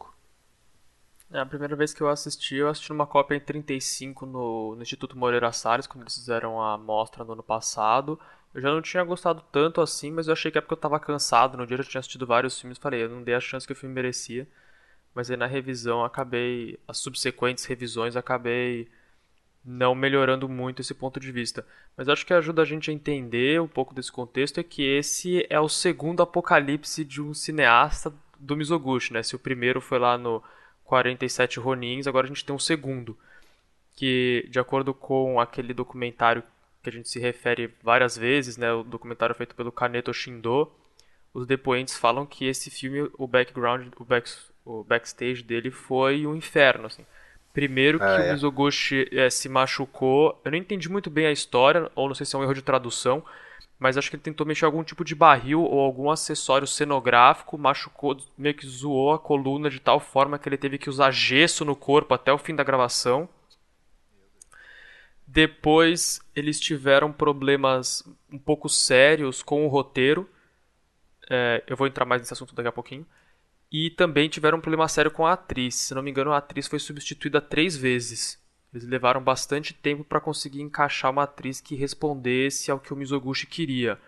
Então você vê que é um filme que e foi ficando complexo, dos quais o pior problema, além do Mizoguchi mobilizado por o papel gesso. principal mesmo, você diz? Da, Isso, da, é, o da, da, da princesa. Da, sim. da Machiko Kyo Imperatriz. no final. Isso.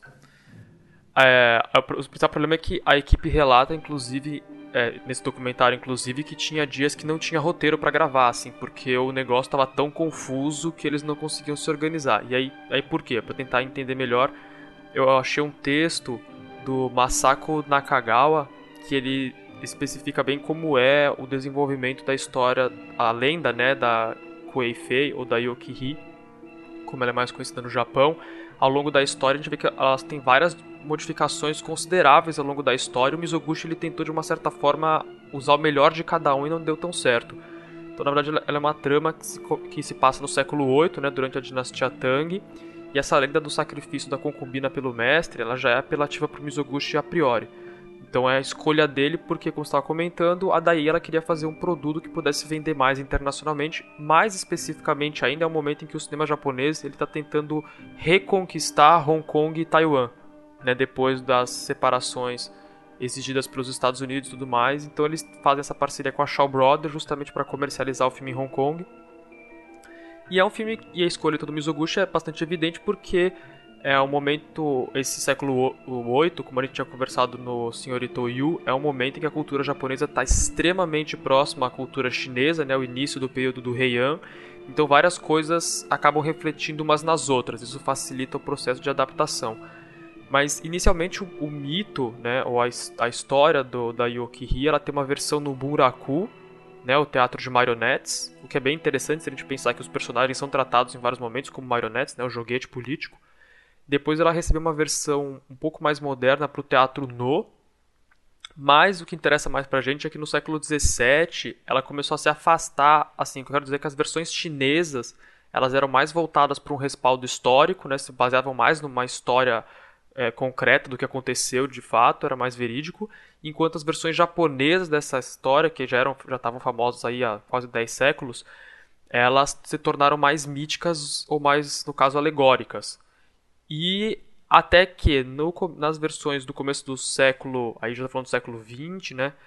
Ela tem uma envergadura bem mais psicologizante. Inclusive, a Yokihei, ela é normalmente retratada como um personagem que é o núcleo de um triângulo amoroso entre o imperador e aquele general que a descobre.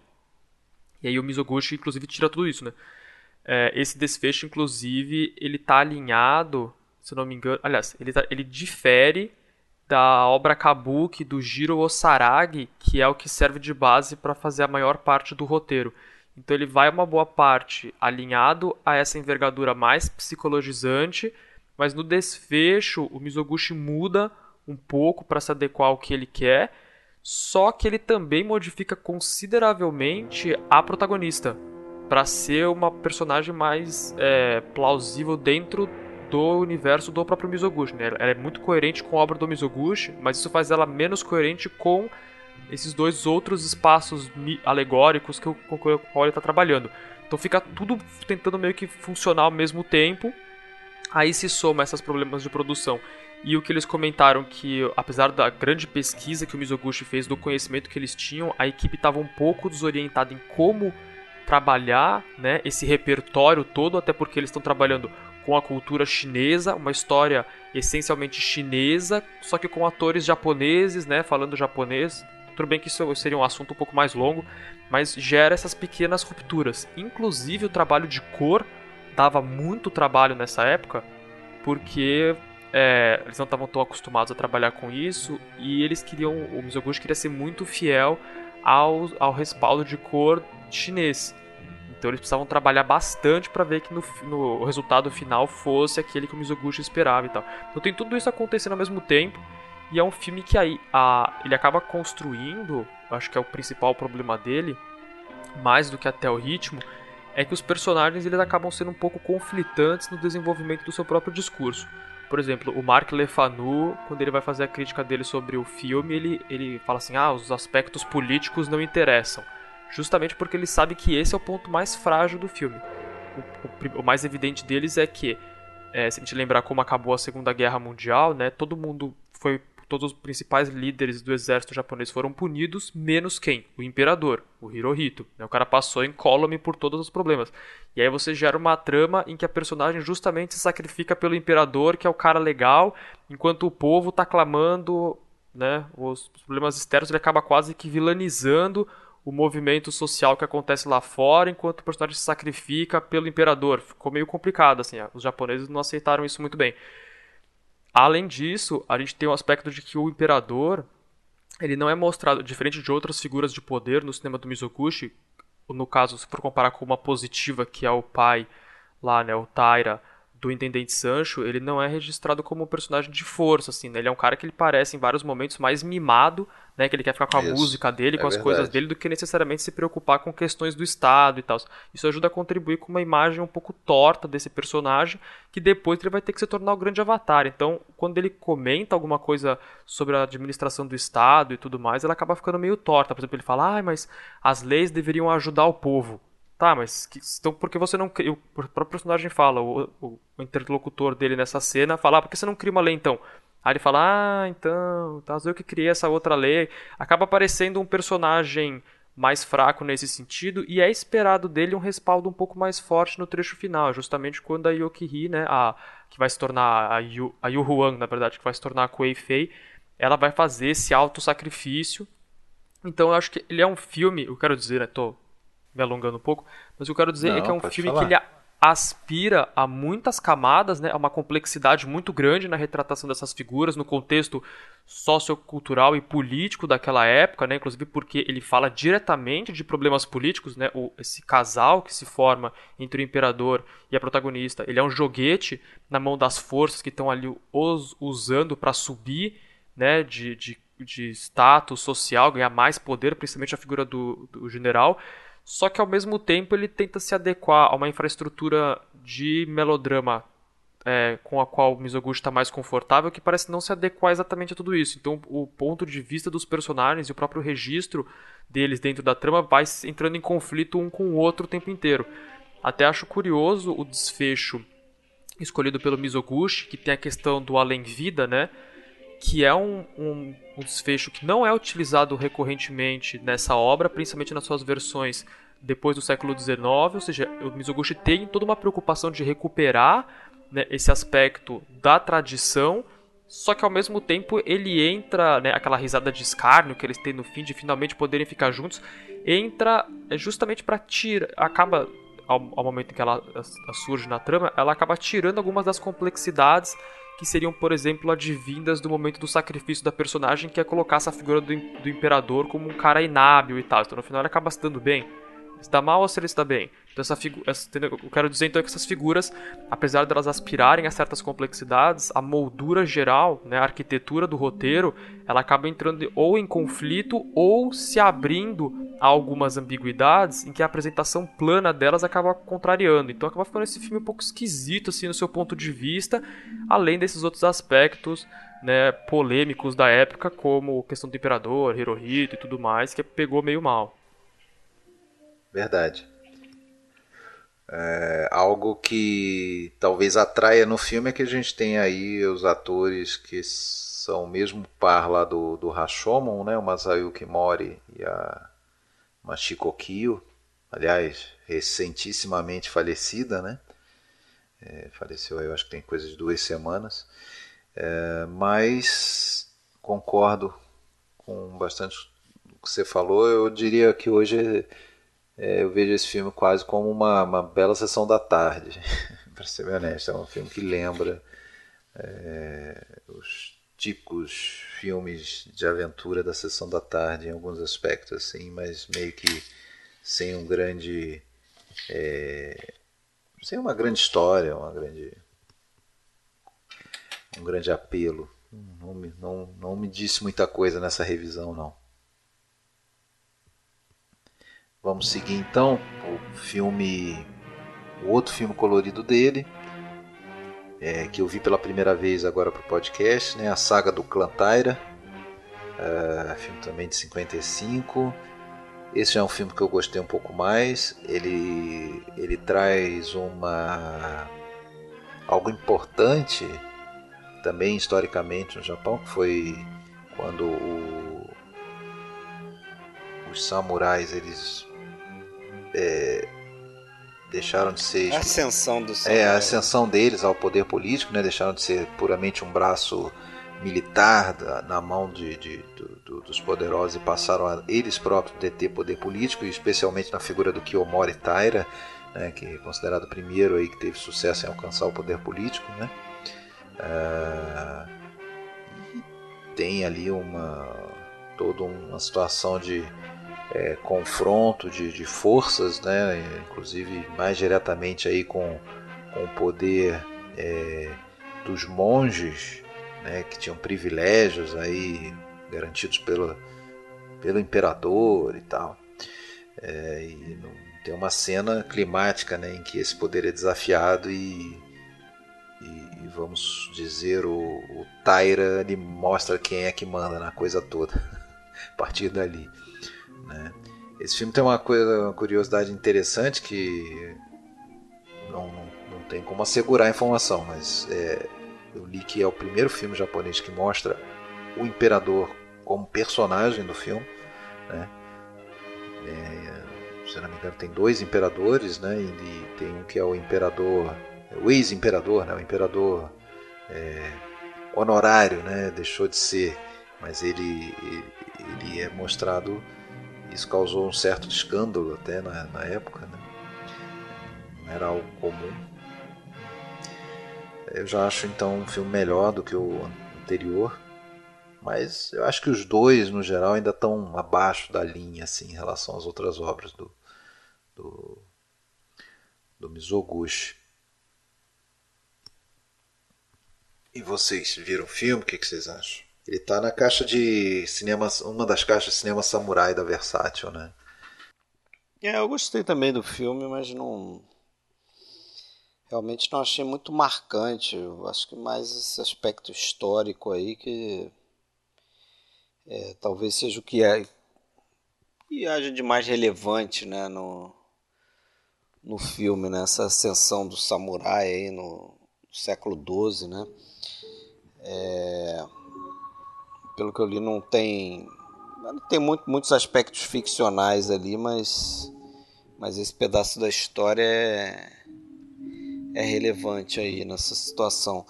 É, o filme que também é o, é o único colorido que eu vi dele, né? Eu não vi o, a Imperatriz Yang Kuai-Fei. É, e não sei, todos esses processos de cores, né, eles são diferentes, um pouco diferentes um, um dos outros. Eu, o que eu li é que, o, inclusive, o Mizoguchi não, não teria ficado satisfeito com esse processo de cor que era específico lá da Daiei, porque é, você percebe que as cores são meio é muito, pálidas muito pastel, demais, né? né? Muito, muito pastel, exatamente, muito puxado para o amarelo também, né? Muito amarelado.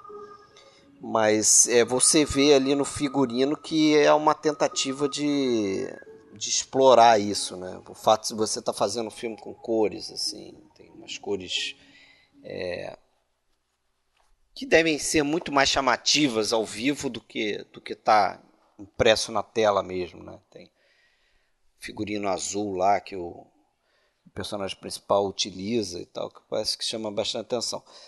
É, mas é um filme interessante assim, mas não sei nem se tem uma história tem uma tem só uma historiazinha que o que até o Tadao Sato conta, né, que o, o Mizoguchi ele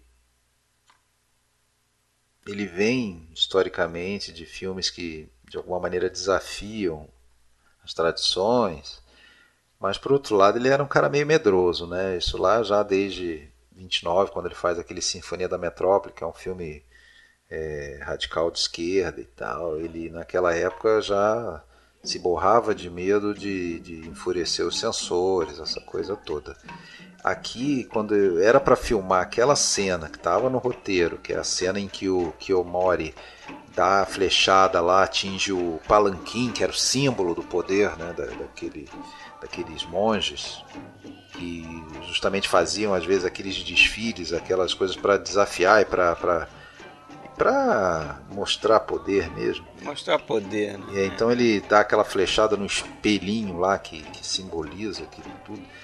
É... Aquela cena estava no roteiro, na hora de filmar, o pessoal esperando lá, e ele estava hesitando ainda até o final, porque ele temia que aquilo ali fosse interpretado como uma, uma afronta, um questionamento ao poder sagrado do imperador. Né? E aí consta até que ele, o Yoshikata Yoda, quem, escreveu a cena estava no, no set, ele falava, não, Yoda, foi você que escreveu. É, Se der ruim, foi, foi, eu só filmei. É, foi você que escreveu. Dá o comando aí pra, pra filmando, ação. Você que vai gritar é. ação. é, eu, ele Bom, no final acabou filmando, e isso aí nunca chegou a ser um problema, não foi levantado por ninguém. Outros tempos, né? Talvez no passado, assim. Mas naquele momento ninguém deu é, muita importância para isso, não. Eu sempre fico com a impressão que as autoridades elas passam ao longe disso aí, entendeu? Tem uma série de filmes aí, ao longo da história mundial, assim, que você vê que. É. Né, não tão. Que os caras não percebem a crítica, a situação. O que eu me lembro que me vem à cabeça agora é quando a gente fez o um podcast sobre Deus e o Diabo na Terra do Sol, que os, os caras acharam o filme altamente subversivo, mas ah, vamos deixar passar, não é tanto assim também. É. Enfim. É verdade, eles barram os, os que tem menos coisas, né? O mais explícito. É, e, por um detalhe ou outro, mais né, fortes. Talvez. Ah, não, tudo bem. O outro mais forte que tem talvez uma metáfora mais bem elaborada por trás e não, não conseguem penetrar Alcançar, naquela. É. é. E vamos para a Rua da Vergonha? Só comentar Rafael? então rapidinho do, do Tyra. Eu acho desculpa. que o, o se no Princesa Kuei-Fei eles estavam um pouco é, preocupados com a questão das cores, mas eles estavam nesse grilhão de ter que se adequar e ser bastante é, coerentes é, com as cores chinesas e tudo mais. Eu acho que na saga do Clan Tyra esse problema já se resolve muito melhor. É um, mas em ambos os filmes eu gosto muito do trabalho do Mizoguchi com transparências. Um negócio que no branco e preto não funciona muito bem, mas que aqui fica, acho que tem algumas cenas muito boas, né? Aqueles véus translúcidos e aqui, inclusive, a própria trama ela acaba absorvendo alguns elementos para destacar as cores, como por exemplo a personagem que trabalha numa tinturaria, né? A roupa da suposta mãe, ou a mãe na verdade, né, do protagonista do Kiyomori, ela tem vários tons degradês de cor, então tem um trabalho muito mais profundo de tentar se aproveitar desse recurso em termos linguísticos mais é. amplos, que eu acho que é, é bastante digno. E como gente tava, como eu estava conversando, né, já é um é um período é, muito importante para a história do Japão, porque assinala a passagem né, dessa hegemonia política imperial para samurai, né, mostra esse Japão dividido entre dois, dois, duas cortes diferentes, e aí os samurais vão ascender aqui, justamente vão deixar de ser só essa classe social militarizada e governar o país por quase 700 anos, né? vai abrir com o período das guerras civis até chegar no shogunato Tokugawa. Então é um momento assim bem intenso de várias contradições e ao mesmo tempo espaços para desenvolver discursos os mais variados. é interessante que o Mizoguchi opta por um discurso quase revolucionário nesse sentido que ele tem toda uma atmosfera desde o começo, não só antirreligiosa, é, não no sentido de ser contra a religião, mas no sentido de ser contra a instrumentalização e a instituição que foi criada ao redor dela para abusar do que ela representa, né? Uma coisa que está muito forte em outros diretores que normalmente são muito religiosos, mas questionam as instituições. Me vem o Bresson à cabeça. É, então tem todo esse aspecto que eu acho que é bem forte. E também é um, acho um dos melhores roteiros do Yoda no sentido de conseguir concatenar um repertório histórico tão grande, né? tanta informação, tanto evento, representa tanta coisa, com uma trama que dramaticamente ainda é coerente, tem bons momentos, segue uma determinada estrutura né, que é, é interessante, é imersiva e tudo mais. Então acho um, também um trabalho muito forte. E um último aspecto que eu acho importante destacar é como esse personagem do Kiyomori ele acaba engendrando né, não só todo esse processo de transição histórica, mas também um processo que acabava acometendo o Japão nesse período, que é da identidade. Né? Ele é meio que dividido, ele não sabe exatamente quem é o pai dele, de onde que vem isso, a que espaço social ele deve responder. Isso tinha muito a ver com o Japão nessa época, que estava aumentando o seu processo né, de comercialização, como a gente falou, o, o, o boom né, do milagre econômico começava ali no começo de 54, então já estava aí há um ano e pouco rolando. E eu, mas o Japão ao mesmo tempo ele tinha estava é, de uma certa forma renegando muito do que foi o seu passado, assim, não queria, né, ser de novo esse Japão imperial ligado aos valores do shogunato ou aos valores do imperador, mas também não queria ser o Japão subjugado pelos Estados Unidos. Então, que Japão que ele vai ser? Então tem essa coisa de uma identidade fraturada, tentando encontrar a si mesmo, que acaba sendo tudo tá concatenado muito forte na figura do Kiyomori, que é um trabalho de encenação também bastante interessante, especialmente nos enquadramentos mais pro fim, acabam destacando mais esse momento em que ele toma uma postura, né? Quem é você ou o que será o Japão daqui para frente. Acho também é um aspecto bem interessante. Eu gosto bastante do filme nesse sentido, então eu acho que ele, em alguns momentos também ele é um pré 47 Ronins, ele antecipa várias discussões que vão estar no 47 Ronin, como por exemplo, é, se os samurais chegarem ao poder, se forem ricos e, ganhar, e chegarem a nobreza, se os samurais, no caso, se tornarem nobres, eles vão perder a coragem porque não vai ter mais conflito. Isso vai ser um problema no shogunato Tokugawa, né? No, ator é um tema recorrente no Jidaigeki Cruel e tudo mais. Então eu, tudo, eu gosto também desse aspecto como o Mizoguchi ele é coerente ao longo de toda a sua carreira, né? Os filmes eles parecem que se comentam. Então, se ao mesmo tempo o Princesa Koei tinha quase sem querer, ou talvez né, pela própria natureza da trama, um endosso à figura de um determinado tipo de imperador, aqui justamente a figura do imperador ela é colocada é, em véus mais específicos a ser questionada, né, a ser descredibilizada em vários aspectos. Então acho que é interessante também nesse sentido. Mas é um filme que, o, de fato, ele tem alguns probleminhas também dentro acho que dentro. É porque, como a gente estava comentando, esse é um momento do cinema do Mizoguchi que é muito poderoso. Então, qualquer desnível, qualquer coisa que está um pouquinho abaixo, já dá a impressão de que o filme é muito pior. Mas eu ainda é acho verdade. que ele está entre os, entre os bons filmes do Mizoguchi aí. Acho que dessa época mesmo, para mim, só o Princesa Koei-Fei ficaria abaixo da produção do que eu espero do Mizoguchi, no caso. Tá certo. Vamos, vamos pro último então? O último da noite, o último da, da série, o último da carreira, da vida, A Rua da Vergonha, Kazen Shitai, Street of Shame, 1956, filme lançado aí em, em, ma em março de 56. E aí, dois meses depois, em maio de 56, é aprovada uma lei que ab aboliu né, a prostituição. É, deixou, passou a ser ilegal no Japão, a lei que entraria em vigor no ano seguinte, em 57.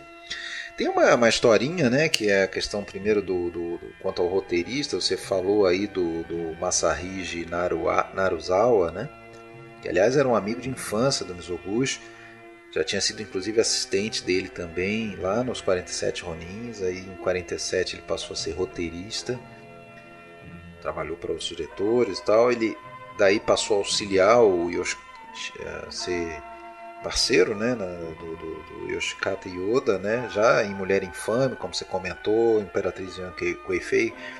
É, o Mizoguchi queria o mesmo para Rua da Vergonha, mas o acabou que o Yoda ficou de fora. Né? É o único é, filme até... do Mizoguchi depois de muito tempo que não tem é. o Yoda.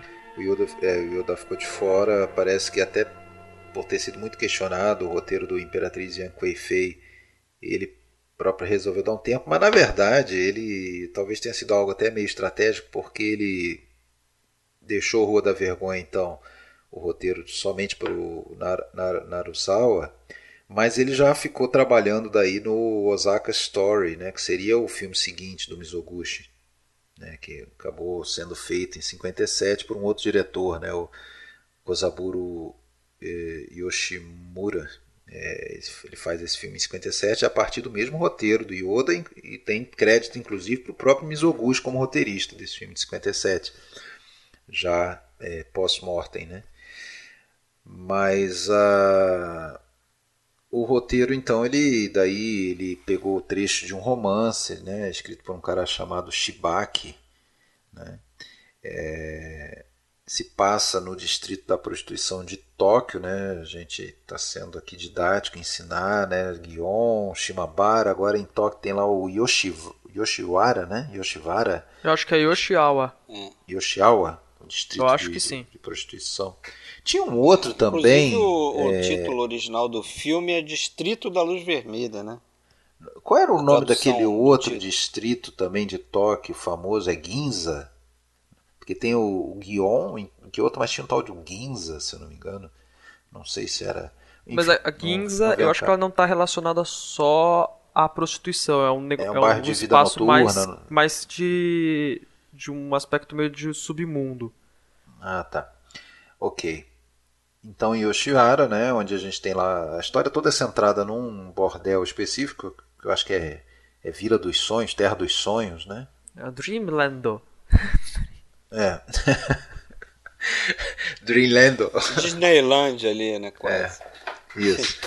E tem o casal, né, que é dono do, do negócio, o Hitaro Shindo aí mais uma vez, é, que é o cara que fez lá o, o Intendente Sanchi e vários outros papéis desse período. Esse cara tá no. tá no, naqueles. naquela dupla de filmes ali de 36, né? As Irmãs de Gion. Ah, eu não vou lembrar. Elegia de Osaka. Ele tá. Foi um papel bem pequeno, mas ele faz esses dois filmes também. Só curiosidade. Já tá de longa, longa data, mas realmente ele volta e, e, e fica mais constante nesses últimos filmes. É. aí. Então aí ele encerra o, essa trilogia final das geixas, né, de uma maneira bem triste, uma, aquela questão da, da visão decrescente, né? Uma crítica que aí nesse caso eu acho que é bem direta, né? a todo esse sistema, aí já aliada toda uma questão, inclusive, de legislação que está mudando. Ele antecipa essa discussão, antecipa isso. Ah, então, como eu falei, centrado naquela casa, a gente tem basicamente cinco prostitutas ali que são as cinco protagonistas do filme, né? E no finalzinho vai ter uma sexta, né? Vamos falar disso aí também. Eu quero saber se vocês concordam com o que o Jean Duché, crítico, fala que ele tentou fazer um Ozu nesse filme aí.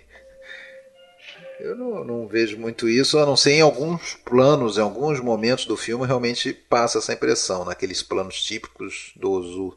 Mas não é o filme todo Ah, assim. mas eu acho que nem, nem esteticamente muito semelhante, não, né? Eu, eu tive vendo uma análise, é, até naquele Criterion Channel lá, foi você que indicou, que ele mostra como é, ele faz a composição ali de alguns quadros e se utiliza da, da coreografia, né, bem ensaiada dos atores para para com pequenas nuances ali de movimento, ele chamando atenção para o personagem que ele quer naquele momento ali, né? Então ele geralmente faz um plano mais aberto e e tem um momento ali onde eles estão discutindo justamente essa nova legislação que está que tá chegando aí e que é um papel bem canalha do do personagem do Itaro Shindo. do, do Shindo, é. Que ele está justamente ali se justificando, ó, vejam só como eu e a fulana lá, né, Nós damos emprego. damos um emprego para vocês, Damos nós cuidamos de vocês, vocês têm essa oportunidade porque a gente está dando isso para vocês. Olha o bem que a gente faz, o que que vocês fariam sem a gente, não sei o que, quer dizer, né, o bom filho da puta. É, mas mas é, é- é interessante também, é, você falou do final, né? É, eu achei, primeiro, assim, interessante o final de diversas formas, né? Não é um final é, é, programado, evidentemente, como você falou, e não seria o último filme do, do Mizoguchi, ele já estava preparando outro, mas acabou sendo, né, por uma fatalidade, o último filme dele. É curioso que é um filme que é um Jendai, né? Não é o Jidai, que Isso. é o, o- o- né, justamente o, o, o tipo de, de história que ele está mais, mais associado, né? Sim. Não, não sei nem sempre se por escolha dele, né? Mas a gente já comentou, comentou isso que muitas vezes era é, a solução ali na, na situação do Japão para você poder filmar alguma coisa, né? Que era o que a censura mais, mais tolerava. É, mas ele termina com, com um filme que trata de, de uma época atual, né? É, que é o caso Gendai, né, como eles chamam. É... E eu achei interessante, já pulando um pouco para essa cena final que você falou, da menina, é que, é, é, curiosamente, ele fecha o filme com uma espécie de. que seria um, uma análise do processo introdutório, talvez, do, de uma menina à prostituição, né? É, é, é como se ele fechasse com o início do ciclo, entende o que eu quero dizer? É, eu vejo é, aquilo ali é. como uma o círculo é uma perpetuação, é perpetuação né? círculo, círculo, círculo é vicioso, né? Perpetuidade, é, um novo ciclo. Mas é curioso que, ter, que termina a obra dele justamente com essa com esse subplot aí, né? Que a gente vê a menina é, inocente, que é no início é uma empregada ali, né, da, daquela casa e que aí as outras já começam a olhar para ela, ah, você é bonitinha, né? Então, tá na idade, não sei o que, já tá na idade de servir o homem e tal. E, e, e, o final você vê que aquela menina já tá se encaminhando ali para aí vem a outra com papo, né? A cafetã lá é, principal lá com o papo de ah sua mãe tá precisando de dinheiro né? Como é que a gente vai fazer isso? Você precisa mandar dinheiro para sua mãe e tal. Então já já indica esse processo aí de, de introdução à, à prostituição. É, e termina com aquele plano que você até postou lá no grupo né? Que vocês que viram a obra toda dele podem falar isso melhor. Eu não, não fiz isso.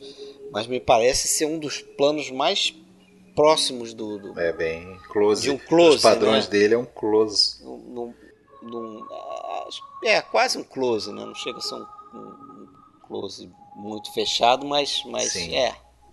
A gente tem ali a, a Shizuko, da filmografia personagem dele, da Shizuko, a prostituta estreante, né? Envergonhadíssima, né? Tentando atrair seu primeiro cliente, mas ao mesmo tempo se escondendo, né? Eu acho que a questão, começando pela questão do Ozu, eu acho que na verdade o que, deixa, o que dá essa impressão um pouco é justamente por ele ser um Gendai Gek muito contemporâneo. Né? Principalmente nos primeiros takes já mostram, por exemplo, uma rua com as armações de neon. A própria arquitetura interna do, da casa de geishas, nesse caso, ela é bem mais moderna, com superfícies vítreas, divisões mais abertas, já, o, o jardim interno ele já é menor e configurado numa posição um pouco diferenciada em relação a uma arquitetura mais tradicional. Ele parece mais um, um prédio do que necessariamente uma casa expandida, como a gente vinha até então. Esses, esses aspectos de modernidade muito mais fortes, eles são mais reconhecíveis para a gente num público ocidental que conhece mais as obras mais famosas, ao cinema do Ozu, né? Ou do Naruto até certo ponto. Então acho que isso contribui. Mas eu não vejo muito do Mizoguchi ali. Do, o, o Ozu, ele é um diretor muito mais rigoroso em termos de enquadramento, né? Os enquadramentos dele são muito mais certinhos, tanto que ele é um diretor que jamais, mesmo tendo oportunidade dele, ele jamais trabalhou com widescreen, né? Ele só trabalha com 4x3 e ele tem uma relação. E altura de câmera é diferente. É, exatamente. Também, né? o, o Ozu, pouquíssimas vezes ele abre mão do que a gente chama aqui no, aqui no ocidente de plano tatame, né? Que é a, a câmera encostada no chão. O Mizoguchi ele usa várias vezes esse plano, mas ele tem vários outros. Inclusive o Mizoguchi gosta muito de movimentos bem, bem coordenados de câmera, enquanto o Ozu usa pouquíssimos.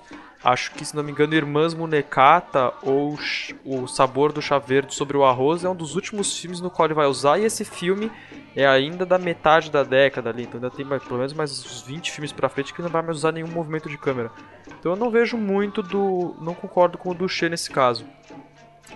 Porém, eu acho um filme bem é, diferente na carreira do Mizoguchi, que acho que ele, na verdade, ele continua ou torna mais evidente um processo que já estava um pouquinho lá no A Mulher Infame, mas já vinha crescendo, por exemplo, no ponto de vista do Noel Burt, ele vem lá desde de 46, né, 46, 47, de, do Mizoguchi um pouco encantado com as possibilidades que uma maior quantidade de planos, uma decupagem mais abrangente nos modelos ocidentais permitiria a ele né, chegar. A gente vê isso muito forte na sequência em que a Miki confronta o, o pai dela, né? Tem muito corte.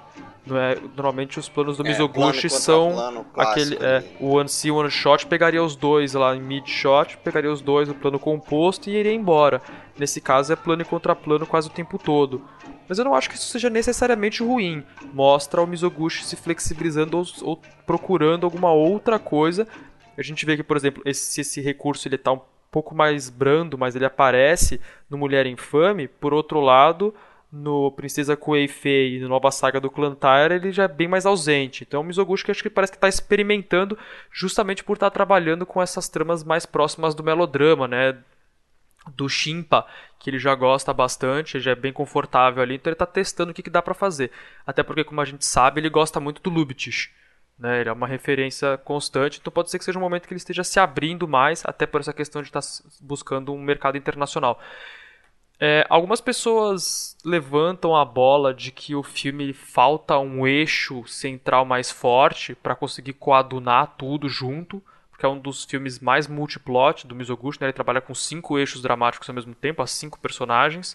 Sim. Um pouco é parecido Todas com o elas com a história, sua história pessoal, né? Todas Isso. com a sua história pessoal paralela, com outra, com família, pai, filho, neném, Sim. marido. É, nesse sentido eu acho ele um pouco parecido com o Tamaro, mas o Tamaro, pelo menos em última instância, ele usa a própria figura do protagonista como um eixo.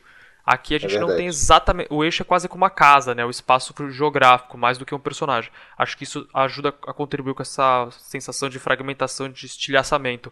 Mas acho que também é uma escolha oportuna, porque já que o Mizoguchi está falando justamente de um momento bastante contemporâneo, ele se aproveita para tentar o máximo possível complexi é, complexificar a questão tanto quanto ela pede, né? Quanto ela precisa. Porque a carreira toda do Mizoguchi eu acho que ela ajuda bastante a entender principalmente um público é, o público ocidental como se deu a transformação da geisha de fato numa prostituta. Porque se você a, a geisha a priori, ela não é uma prostituta, tem até uma diferença em relação ao laço usado, né? A geisha ela sempre usa o laço para trás, porque ela precisa de uma segunda pessoa que solte a roupa dela. A prostituta usa o laço na frente, para ela mesma poder soltar a própria roupa. Por exemplo. Então, é, mas com o tempo isso acaba se dispersando e a geisha acaba se tornando né? de fato é uma prostituta. Nesse sentido, inclusive, o filme é quase um pam pam mono, que eles falam né, que é o filme que retrata o cotidiano e a vida das prostitutas, como foi classificado o Mulheres da Noite, já que é um filme que não trata necessariamente da figura da geisha. E aqui também, então, se aproveitando dessa complexificação, ele vai com cinco personagens que denotam coisas bastante diferentes e uma não só mais trágica que a outra, mas cenários sociais bastante distintos. Né? Então tem a Yumeko, que é aquela que tem o filho no interior, que o filho renega ela, acaba ficando louca. Né? Que, é, inclusive o clímax confrontacional, metade pertence a ela. Tem a Yasumi, que é quase a herdeira do Irmãs de João, que é aquela que controla o dinheiro, manipula os homens o máximo que pode para juntar a grana que foi é, jogar. Um detalhe, só, só um detalhe eu achei interessante da Yasumi é que ela, quem faz ela é a, a Yako Wakao, que é a atriz que faz a, a novata, né, que vai aprender a ser geisha lá no músicas de Dion, né? Música de Dion, né? Ah, é verdade. Então aqui ela, aqui ela já tá. Ela aprendeu bem. É, é quase como uma ela sequência aprendeu, da personagem. Ela já tá aprendeu bem já, já, né? e, e ela, na verdade, ela é a que tem mais sucesso naquela coisa que é quase uma vingança contra o patriarcado, né? Porque ela arrasa o cara lá, que ela manipula, que é um empresário, né? Ele, e compra ela a loja dele. o cara o cara vai preso, né? O, o cara tenta matar cara. ela, o cara tenta matar ela e vai preso, é, eu acho. Ela toma o um negócio do E ela cara. fica Isso. com o negócio do cara, quer dizer, ela ela dá Aí ela é perfeita, é sequência né? sequência daquela das irmãs de John também, né? Assim, a Isu Parece que a vingança né? com é, ela é um personagem que, que ecoa bem essa tradição de 36, assim, acho que o personagem tem um diálogo muito forte com esse outro com o filme. A gente tem também a figura da, da Mickey, né, que é aquela que ela tem todo uma, um influxo estrangeiro, né? Não só na roupa, Sim. mas no destino dela. Americanizada, né, exatamente. né? Principalmente. Ela fala, ah, vou assistir um filme da Marilyn Monroe quando ela fica brava com o pai e tudo mais. Então ela, ela mostra uma outra faceta já desse Japão. É, e aí tem a Yorie, que é aquela que é a mais. Acho que é a mais trágica depois da Yumeko que fica louca, que é aquela que decide sair da vida da geisha para se casar e acaba se tornando, na verdade ela troca uma situação de submissão por uma situação ainda submissão ainda maior, é quase uma, um apontamento bem negativo do Mizoguchi em relação a uma ideia de casamento. E ela né? acaba ela, voltando, ela acaba voltando pior do que ela foi, né? E por último tem a Hanae, que é aquela que tem um bebê. Tem um filhinho pequeno. E, e o marido suicida lá. Marido que é, perdedor. É, é praticamente. Koguri, que não sei se você já conhece, mas ela era, por exemplo, a Lady Yuki lá, a senhorita, senhora Yuki do, do filme de 1950. É um Sim, que é inclusive a personagem da Miyoharu, não é? No Canção de John. É, sim, sim. Ah, sim, sim. A, a, que, a que acolhe e ensina. Exato, Isso, exatamente. Exato. Então, e ela, para mim, essa, essa trama da Hanae é praticamente um Keiko Eiga. É muito parecido com as tramas do, do filme de tendência ali dos anos 30. Então é um filme que trabalha com muita coisa ao mesmo tempo e, e muito muito bem dosado, ele consegue administrar todas elas e desenvolver um platô geral da questão ali muito, muito bom. Principalmente porque ele está trabalhando com um tema super polêmico da época, né? Sim, bastante atual, né? É, e aí tem toda aquela coreografia, né, nas cenas em que tem todo aquele povo tem uma cena específica que eles estão conversando, né? Todos, inclusive o marido da, da Hanae tá junto e tal. E aí tem toda uma coreografia daqueles personagens, tem a profundidade de campo do, do pregada pelo Kazuo Miyagawa aí também. É um filme, acho que terminou bem, terminou num ponto alto na, na curva, né? O, o Mizoguchi. É um filme bem completo. É, e que foi sucesso de público, né? Foi, foi um e alguns dizem até que teria contribuído aí para para essa lei que acabou passando depois, né? É, pode ser. O, é. o não sei se vocês têm mais alguma coisa desse filme específico. O... Não, só aquilo que eu comentei, não sei se, se escutaram no início, é que o, o, título original do filme é justamente Distrito da Luz Vermelha, né? Ah, tá. A Kassen Shitai. É. Não é sabia. O significado quer dizer isso. Que essa justamente o nome era o nome dessa zona o... prostíbulo aí. Né? logo após o Rua da Vergonha é, ser concluído, o Mizoguchi então foi é, se reunir com o Yoda, né, para pra... o Yoda já tinha completado o roteiro a essa altura de, de Osaka Story. É... Então, naturalmente, faz aquela fase da do, do, de revisão do Mizoguchi, né? E que o Yoda já estava acostumado que era reclamação de tudo, né? Tem que refazer tudo, tá tudo errado, mas ele sentiu que o Mizoguchi estava especialmente crítico nesse, nesse ponto aí.